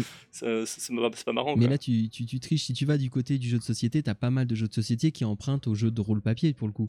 Et, euh, et du Oui, coup, oui, forcément, voilà. tu, enfin, un jeu de rôle papier, si tu joues pas roleplay, Mais, euh, c'est ce que tu euh, fais. quoi. mais je joue, à, joue à, je veux dire, Divinity 2 ou Divinity tout court et tire ton personnage, tu vas voir, tu vas te marrer. hein. Parce que, genre, si tu fais exactement ce que ton personnage est censé faire, c'est-à-dire, euh, tu lui as pris des talents à la con, genre euh, pet pal, donc il peut parler aux animaux, ou alors euh, vampire, ou alors euh, zombie, il a, il a peur des soins, des trucs comme ça, et que si tu joues en vocal avec des mecs et que tu tiens ce genre de personnage, tu te retrouves dans des situations qui sont hilarantes, quoi. Mais alors, attends, Zep, parlons peu, parlons bien. Ouais. Si les meilleurs jeux euh, de, multijoueurs sont des jeux avec euh, où on peut faire du roleplay, euh, ça veut dire quoi Finalement, des jeux qui n'ont pas cet investissement-là et pas cette, cette propension à créer du rôle? Ça veut dire quoi Mario Kart et FIFA, c'est de la merde? Bah. Non, mais de là de te dire que tu vas t'investir des heures et des heures et des heures dans le jeu en multi, euh, je pense pas, non.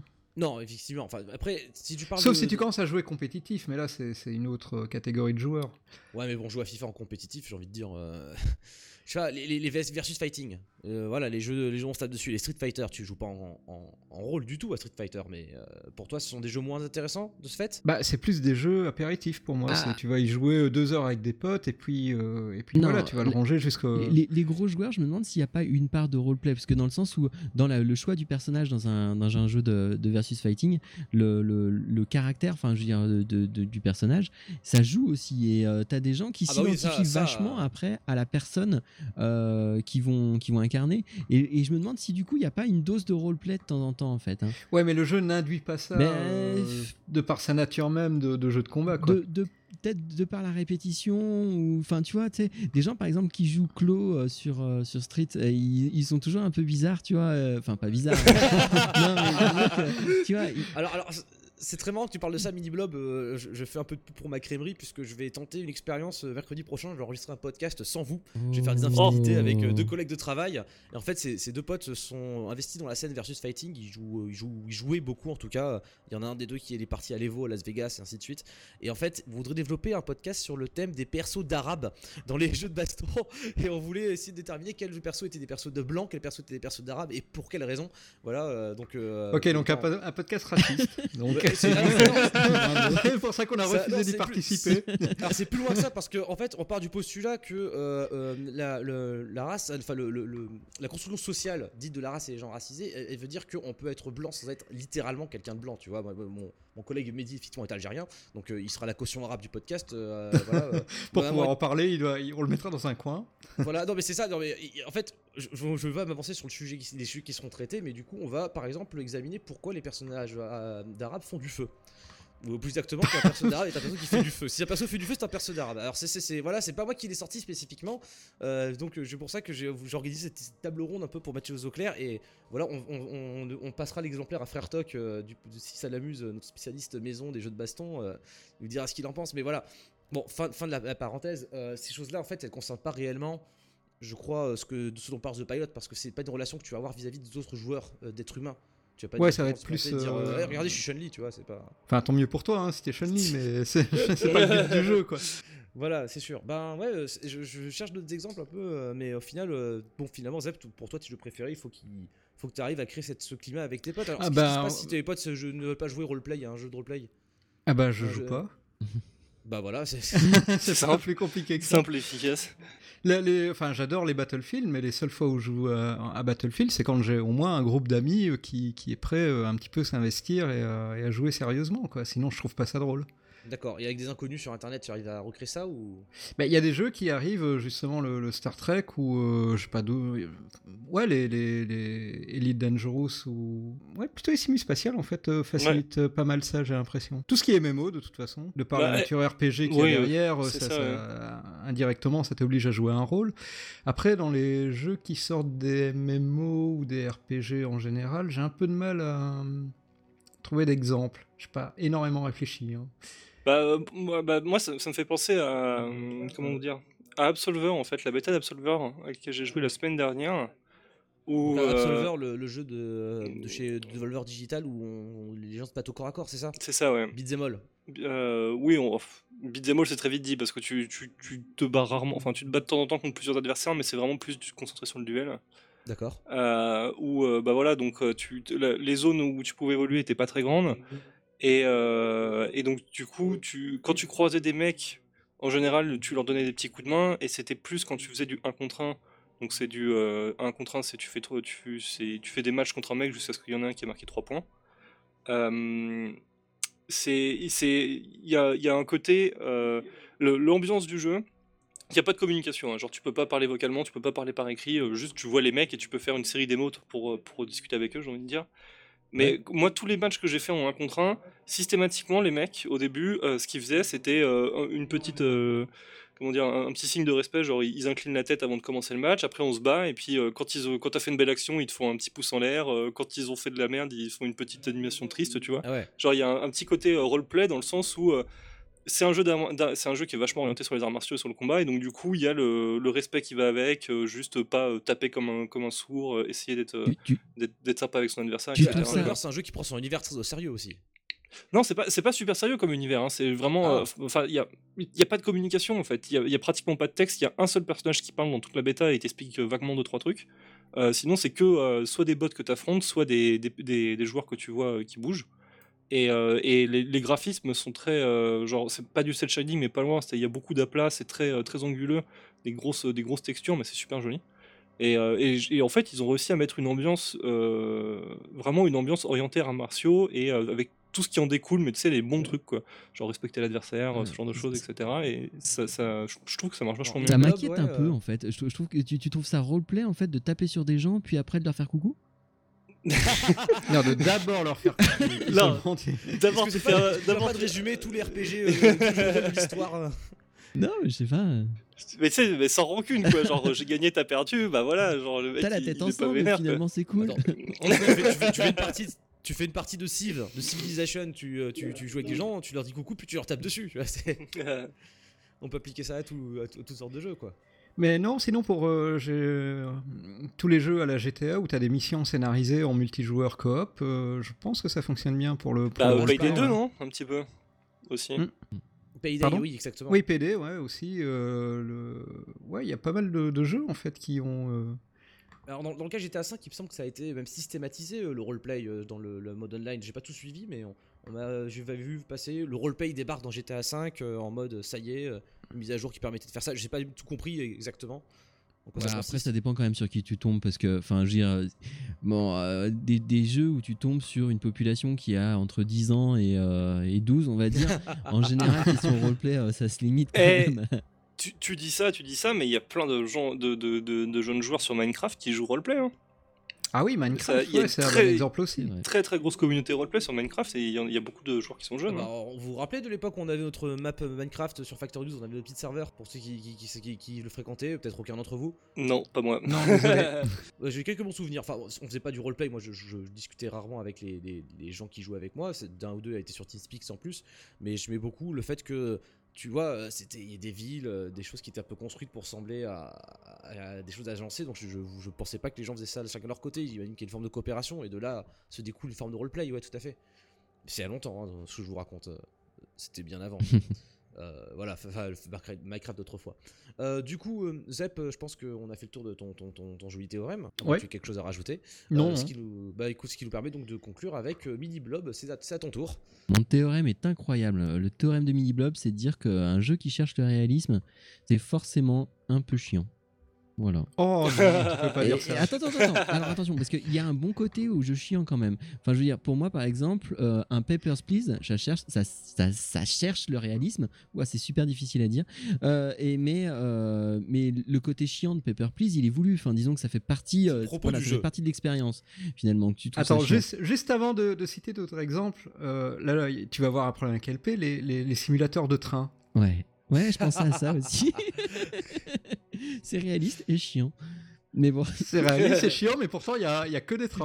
Hmm. Et- il y a une communauté de malades dessus. Il Hein, y a- il y a la des simulateur de train, c'est du service business. roleplay, hein. en plus. Et en plus, Là, en fait, euh. Euh, Ça ne marche pas.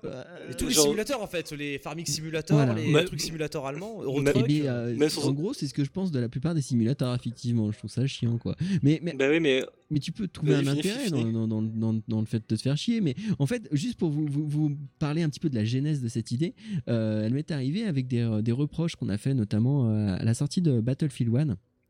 Enfin, je dis on a fait, c'est pas nous, hein, mais il y a des reproches qui ont été faits à Battlefield 1 en disant oh là là, c'est pas réaliste du tout ce jeu, c'est n'importe quoi. Enfin, franchement, un jeu qui vous fout des mois dans une tranchée à vous geler et à bouffer des rats et à, voir ses potes crever, je pense pas que ce soit ultra fun quoi et du coup enfin que ce soit pas réaliste ça me semble plutôt enfin une bonne chose et, globalement enfin en termes de FPS je suis désolé je sais bien qu'il y a des FPS qui tente à le, pari du réalisme, en général, je trouve ça chiant, quoi. Parce que j'ai pas envie de me traîner sur 3 km euh, parce qu'on m'a tiré juste une balle dans la jambe ou euh, ce genre de truc, quoi. Euh, je, je, vois pas trop le, fun là-dedans. C'est ça, c'est mon théorème. Je trouve qu'effectivement, un jeu, pour qu'il soit un, minimum intéressant un minimum distrayant, il faut qu'il puisse s'éloigner, on va dire, convenablement de la réalité. Et pourtant, quand tu regardes Snoop Dogg jouer à Battlefield, ça a l'air très réaliste. Hein. Il est dans la tranchée, il fait rien, il attend. donc ça veut dire que tu trouves que, euh, par exemple, les. Comme à l'époque. C'est Snoop Dogg, quoi. tu, veux dire que les jeux Eugene System, ils sont chiants? Genre, euh, le dernier qui est sorti, la Steel Division euh, Normandy 44, il, il, est chiant, alors que moi je le trouve plutôt bien. Alors attends, les jeux Eugene System, donc Fougère, pour ceux qui connaissent pas Eugene System, tu pourrais nous résumer un peu Ah ouais, c'est. alors c'est c'est euh, Wargame, c'est euh, Act of Aggression, c'est bah, justement Steel Division, et il y a une autre série dont je ne me souviens plus le titre. Et c'est principalement des jeux de stratégie, euh, justement orientés euh, historique, réalité historique, à base de ah bah là on vous a mis le tank qui était produit de, de, mai 44 à avril 45 et il y a environ 14 boulons qui ont été modélisés au, au, pixel près sur le, panneau avant droit de, de blindage, tu vois. C'est ce, niveau-là de réalisme. alors, euh, et, je mettrais, alors, euh, je t'avoue que j'y ai pas joué, mais euh, de ce que j'ai cru comprendre en voyant des vidéos de gameplay ou des choses comme ça, ça me semble réaliste, on va dire, dans la on va dire historiquement ou genre de choses. Mm. Par contre, enfin, je veux dire, le, gameplay se veut pas réaliste. Enfin, il n'y a pas de. Tu vois ce que je veux dire? Il y a, y a, pas, il y a quand même un aspect ludique. Pour moi, les wargames vraiment réalistes, on va dire, qui, qui, qui se veulent vraiment très froid, quoi. Bah ouais, par contre, ça, je trouve ça chiant. mais c'est intéressant parce qu'en fait la notion de réalisme est assez trompeuse. Un jeu peut pas être intégralement réaliste en fait. Tu vas choisir qu'un aspect va être euh, inspiré de la réalité ou donner un sentiment de réalisme aux joueurs, mais d'autres le seront pas. Bah, euh, voilà. Moi je, comprends ce que veut dire euh, ce que veut dire Mini Blob et je, peux même lui donner autre exemple. on va parler de Elite Dangerous. c'est un jeu qui se veut réaliste et dans sa réalisation et dans ses mécaniques de gameplay, parce qu'au niveau de la réal, euh, la galaxie qu'ils ont générée, ils l'ont fait avec le maximum de données euh, réelles qu'ils avaient. Donc euh, tu es sûr que toutes les étoiles qui sont dans la bulle observable, et eh ben, c'est exactement les mêmes, elles sont exactement au même endroit dans, dans le jeu. Donc oui, par définition, si tu atterris sur Terre, sur Elite Dangerous, hypothétiquement, et que tu regardes vers le ciel, tu vas avoir une voie lactée, une, ah ouais, c'est correct. Ouais. C'est correct, ouais. Et, et, tu peux, bon, tu peux pas atterrir sur Terre, mais par exemple, ils se sont amusés à, comment dire, améliorer, enfin pas améliorer, mais remplacer les shaders de, et les textures de Pluton quand on a eu les photos il y a genre c'était l'année dernière les photos super haute résolution bah, ils ont mis exactement les mêmes textures sur la, planète qui est dans le jeu quoi. Mm. donc ils ont ils ont une volonté de réalisme donc dans la réalisation et au niveau des mécaniques euh, c'est pas c'est pas réaliste parce que forcément tu te déplaces plus que la lumière tu fais des sauts etc mais genre typiquement si tu veux aller à une distance qui est relativement loin on va dire 200 années lumière de là où t'es euh, il va falloir que tu fasses quelques sauts, il va falloir que tu t'arrêtes sur des étoiles pour recharger ton, ton, carburant, etc. Donc là, il y a une volonté de réalisme. Et ouais, des fois, c'est un peu chiant, quoi. Genre, euh, quand tu dois te faire euh, un, bon gros trajet parce que ton pote est de l'autre côté de la galaxie et que tu t'en as pour deux heures de juste sauter de système en système en système en système en système, oui, effectivement, au bout d'un moment, tu commences à te faire chier. Voilà, bah parce que, mais en fait, le, c'est une question de propos au final, parce que est-ce que Elite Dangerous incorpore, euh, assume son côté chiant Bah oui, oui, euh c'est, ça le truc, c'est, exactement ça, c'est qu'ils euh, assument complètement le fait qu'ils veulent faire une simulation qui est réaliste, et donc du coup, bah, ça, fait, ça fait partie du jeu, tu vois, genre, si tu veux faire ça, bah, tu sais que ça va prendre du temps, parce que dans la vraie vie, ça prendrait vachement de temps, quoi. Oui, d'accord, parce que en fait, ça, ça m'évoque, c'est assez ancien, et un débat en termes un petit peu maladroit sur à l'époque de Metal Gear Solid 3, on, on y retourne à nouveau. Euh, parce que le, pour ceux qui ne s'en rappellent pas, dans Metal Gear Solid 3, grande nouveauté par rapport aux épisodes précédents, on peut s'alimenter, se nourrir d'animaux qu'on chasse, euh, euh, et, et se guérir d'infections qu'on peut attraper ou de maladies qui peuvent nous arriver sur, euh, pendant le jeu. C'est-à-dire qu'on peut sortir d'un combat avec une jambe cassée, il faut poser une attelle, etc. Euh, ce qui aujourd'hui, on a l'habitude parce qu'on voit énormément de jeux vidéo qui ont incorporé ces mécanismes bah, de survie, on peut appeler ça comme Il y ça. en avait avant lui, hein, mais... Voilà, il y en avait bien sûr avant Metal Gear 3. Ce que je veux dire, c'est que c'était assez rare, il me semble, dans, dans un jeu de cette trempe, de cette envergure, triple A, d'incorporer ces mécaniques-là. Et on avait dit, voilà un jeu qui cherche à être réaliste, parce que euh, on est dans la jungle, et donc par opposition avec les Metal Gear d'avant, on est dans. Voilà. Euh, c'était censé être moins proche d'un jeu vidéo et plus proche de la réalité. Mais en fait, c'est une dichotomie qui est très trompeuse. Parce que même si effectivement, ch- chez Metal Gear, on s'est en- enorgueilli tout, souvent, même toujours, de coller à la réalité dans certains aspects, c'est-à-dire les armes sont modélisées d'après les armes réelles, il y a un conseiller militaire qui explique euh, comment les soldats se tiennent au garde à vous, ce genre de trucs. On n'avait pas l'habitude d'en voir évidemment dans les années 90, donc c'était tout nouveau. Et il y avait des gens qui disaient Metal Gear Solid 3 est moins bien que les précédents parce qu'il est trop réaliste. euh, voilà, ils ont voulu aller trop loin dans le réalisme. Sous-entendu, c'est agaçant de à chaque fois que tu es empoisonné par un serpent d'appuyer sur pause, d'aller dans le menu, de choper une seringue, etc. Alors, moi, ce que je pense, c'est qu'à l'époque, le, le débat était tordu parce que les gens n'ont pas compris que c'était pas à cause du réalisme que c'était chiant, mais plutôt parce que il s'agit de faire des opérations dans un jeu vidéo de menu et de sélection qui sont pas agréables à faire. Et puis surtout que c'était pas dire, si euh, réaliste que voilà. ça. Enfin, je, veux dire, je crois que tu bouffais des, des crocodiles entiers là. Enfin, c'est peut-être pas des, des Oui, je sais pas quoi. Et voilà, mais précisément, c'est ça, c'est-à-dire que le réalisme, il est complètement, c'est une notion complètement random. On va parler de Metal Gear Solid 4, qui, euh, pareil, mettait à la, la promesse d'un cran au-dessus de, de vraisemblance et de photoréalisme et de Ah choses bon? comme ça.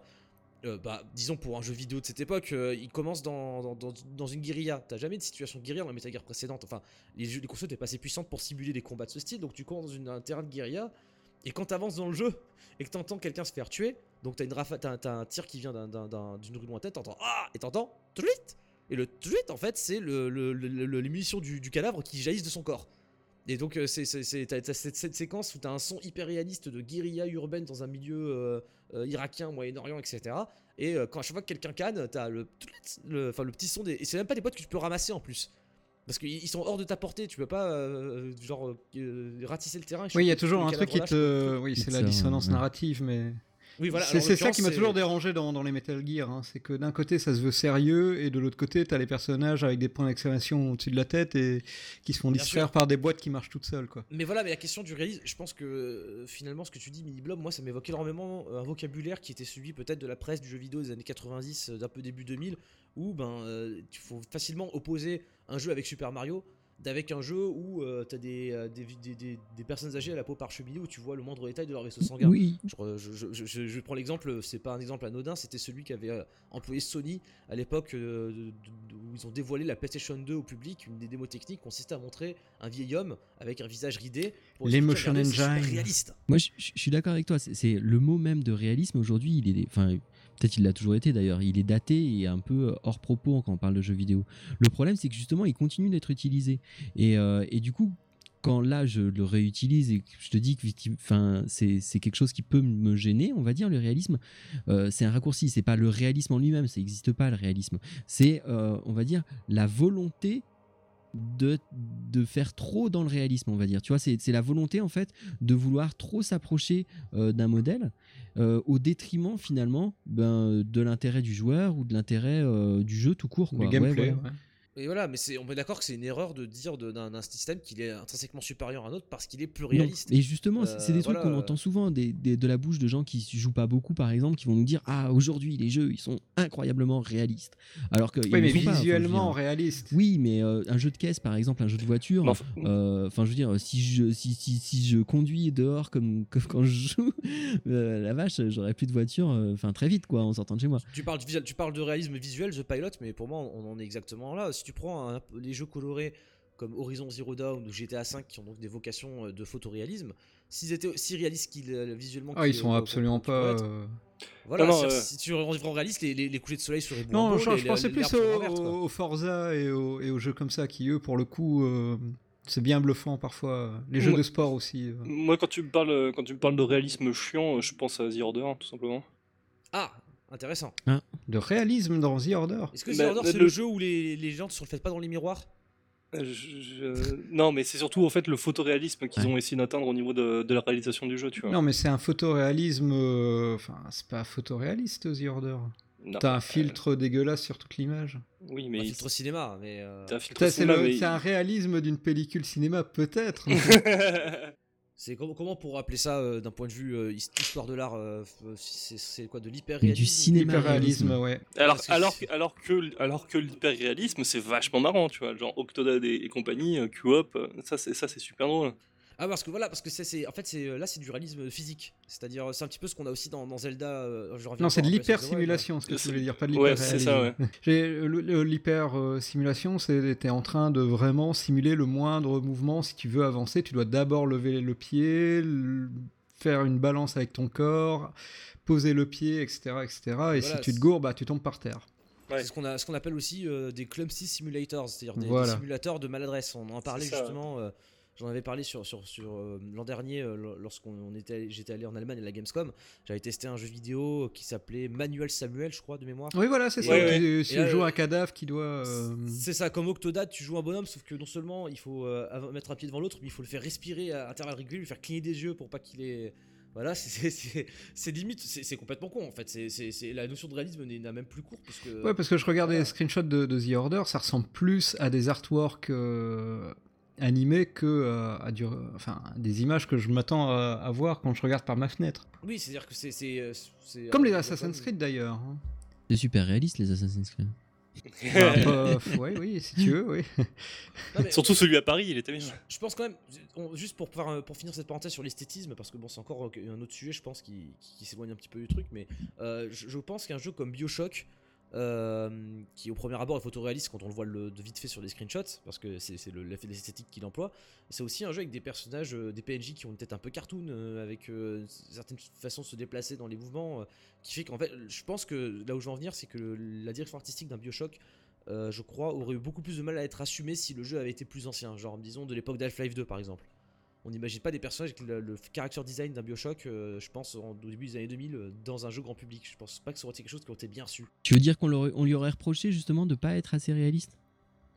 On le reprochait de cartoon, Ouais. je crois. Dans, dans Dishonored, c'est un peu la même chose. Dishonored, Oui. ils sont un petit peu déformés, mais légèrement. Ils ont ce côté un peu bande dessinée, euh, ils sont un peu plus Ouais, c'est- ouais, effectivement. c'est ça, ils sortent un peu d'une bande Mais- dessinée, les mecs Voilà, de Dishonored ou vous vous très. euh, Et Ouais. est-ce que justement il n'y a pas des gens qui lui reprochent? Enfin, moi j'ai- l'impression d'avoir entendu des, des, des gens autour de moi, hein, pas des, des critiques euh, jeux vidéo, euh, reprocher à ce genre de jeu justement de ne pas être euh, assez photoréaliste, alors que euh, en plus en, en exemple on me donnait l'exemple de, de, de- des- des derniers Medal of Honor par exemple, qui eux euh, ça faisait des vrais personnages.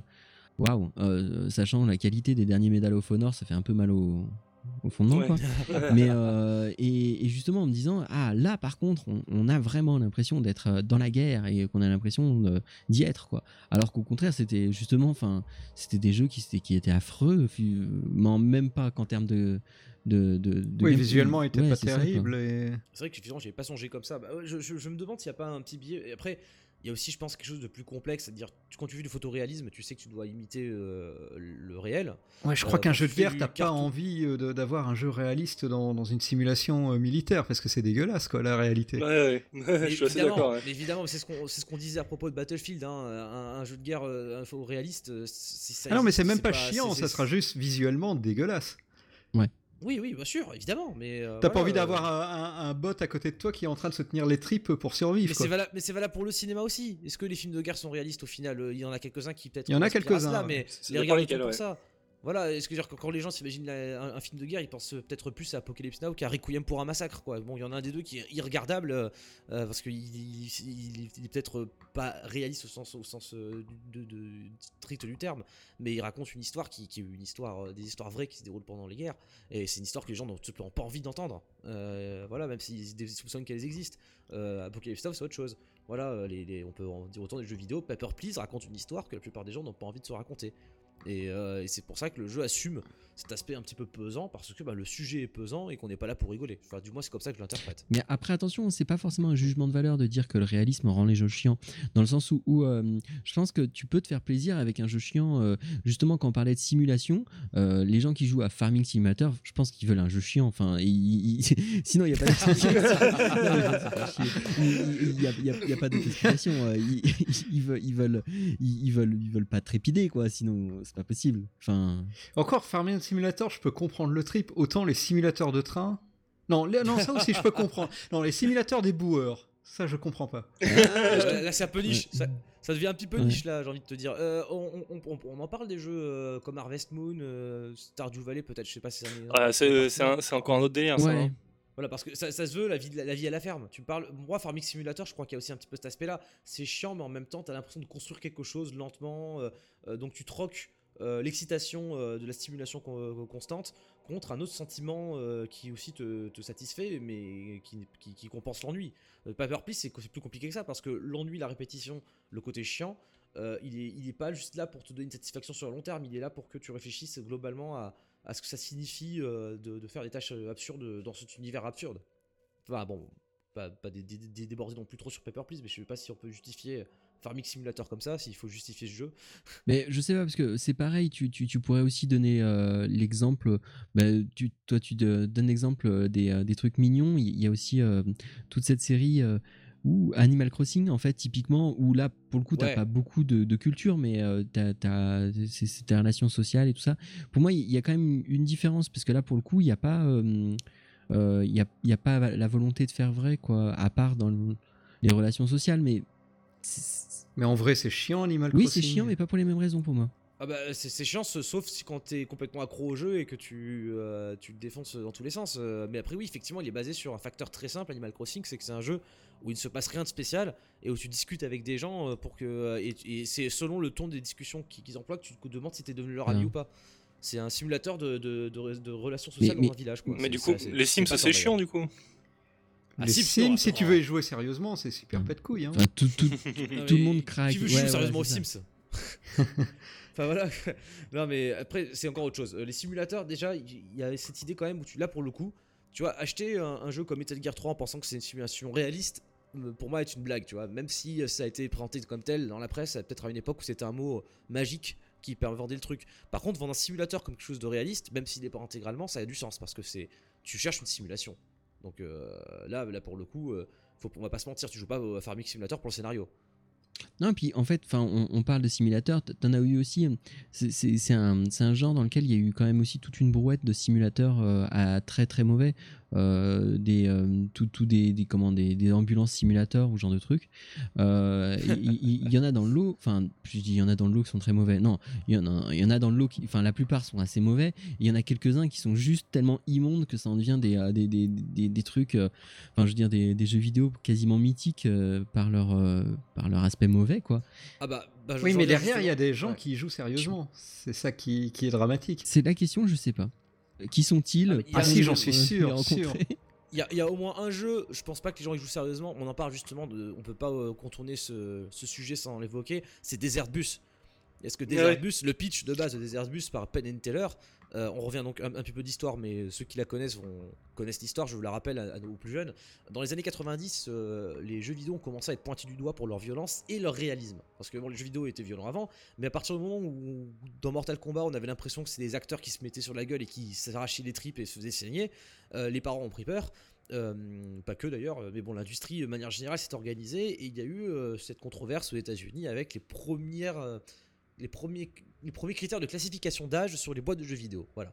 Euh, et donc à cette époque-là, au milieu des années 90, euh, il y a un duo euh, de, magiciens, de prédigitateurs américains qui s'appelle Penn and Teller. Donc Penn et Teller, hein, c'est deux, bonhommes qui donc cartonnaient à la télévision, si je ne dis pas de bêtises, et se sont lancés dans un projet loufoque, tout à fait dans l'esprit de leurs émissions humoristiques, c'était de faire un jeu vidéo, Un- une collection de jeux vidéo, ça devait sortir sur Mega CD.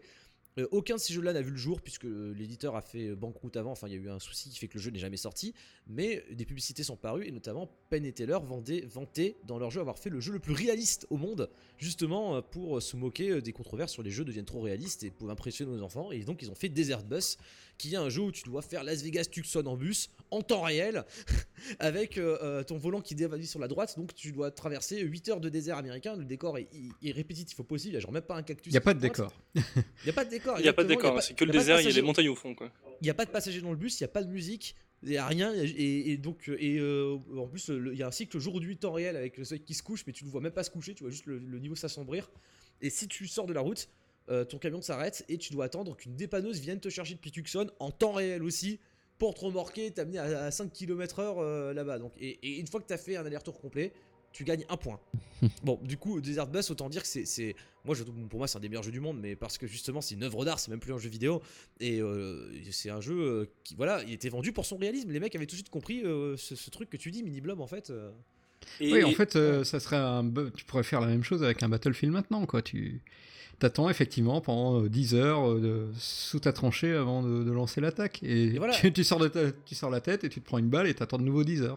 Mais du coup, la vertu, la vertu de ce chiant, de ce réalisme, finalement, c'est de t'inculquer quelque chose, qui, bah, de donner une leçon sur le monde réel, même si c'est pas une leçon universelle, parce que le vrai réalisme n'existe pas, nous sommes d'accord.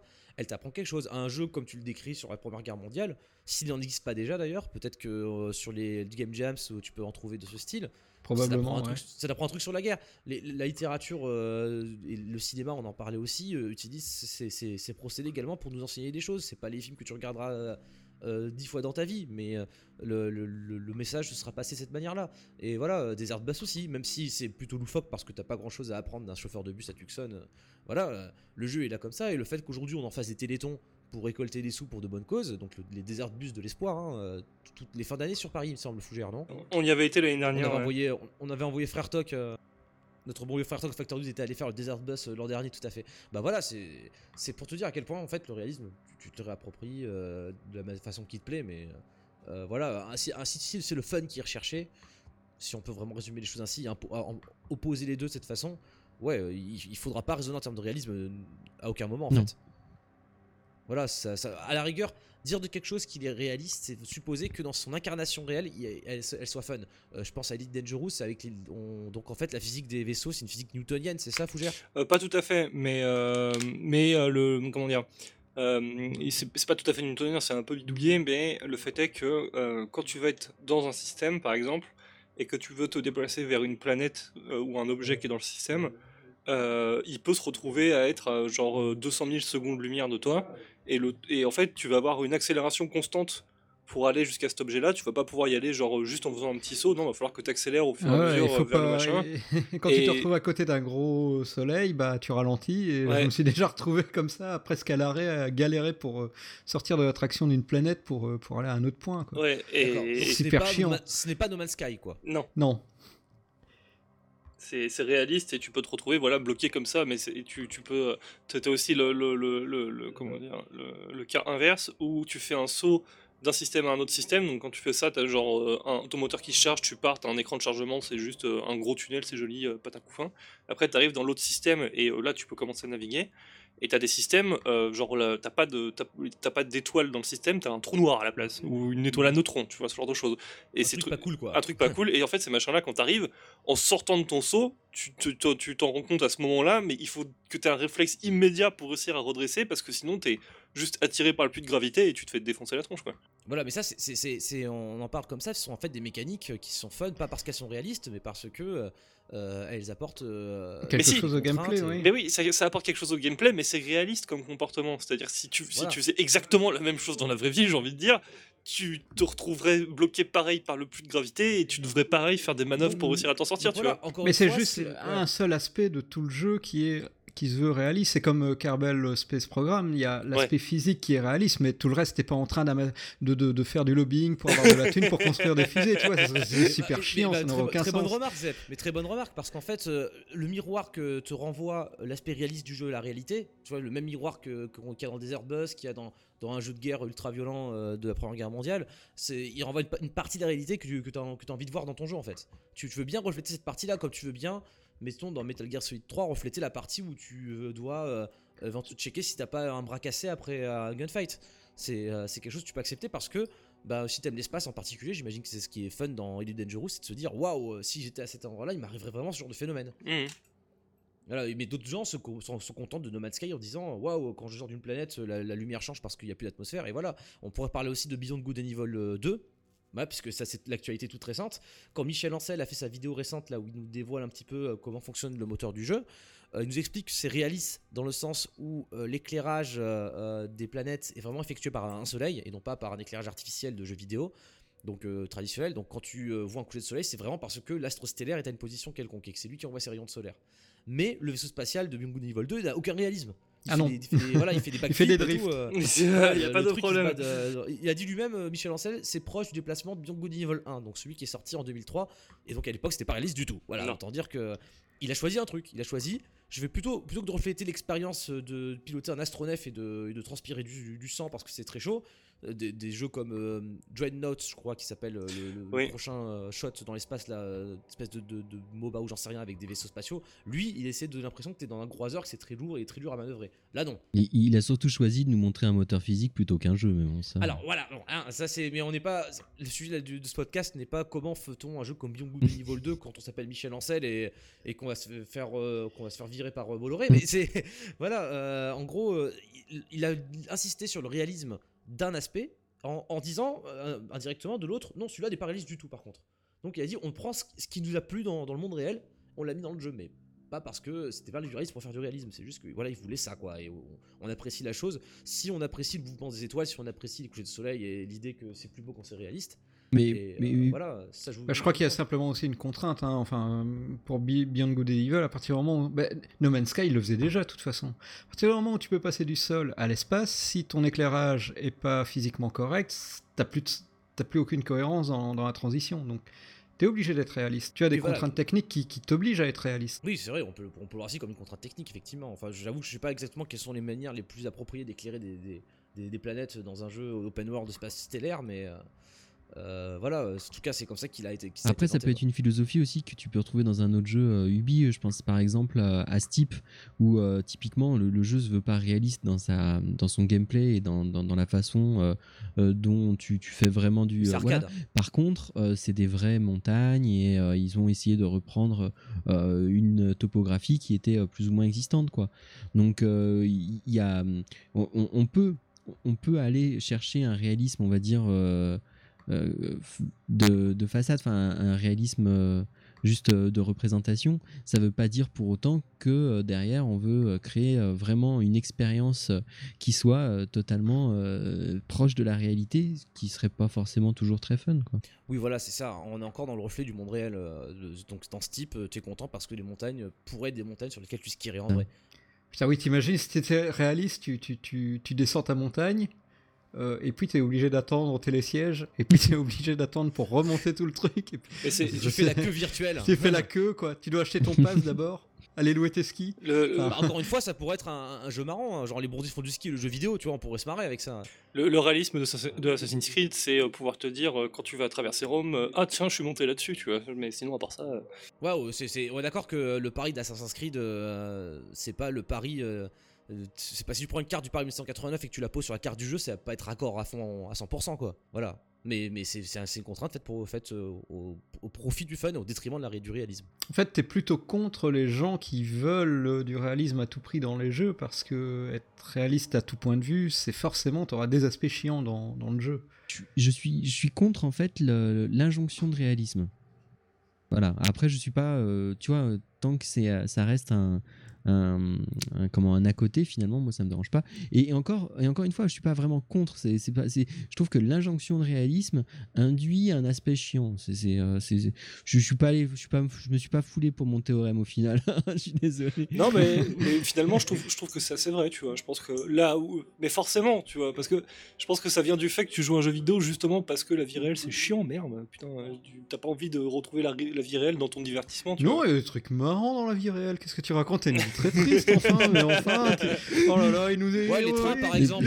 Dépressif, le fougère, là. Faut le Je pense- je faut pense faire pas- quelque chose. tu penses quoi de l'injonction des trains mini blob?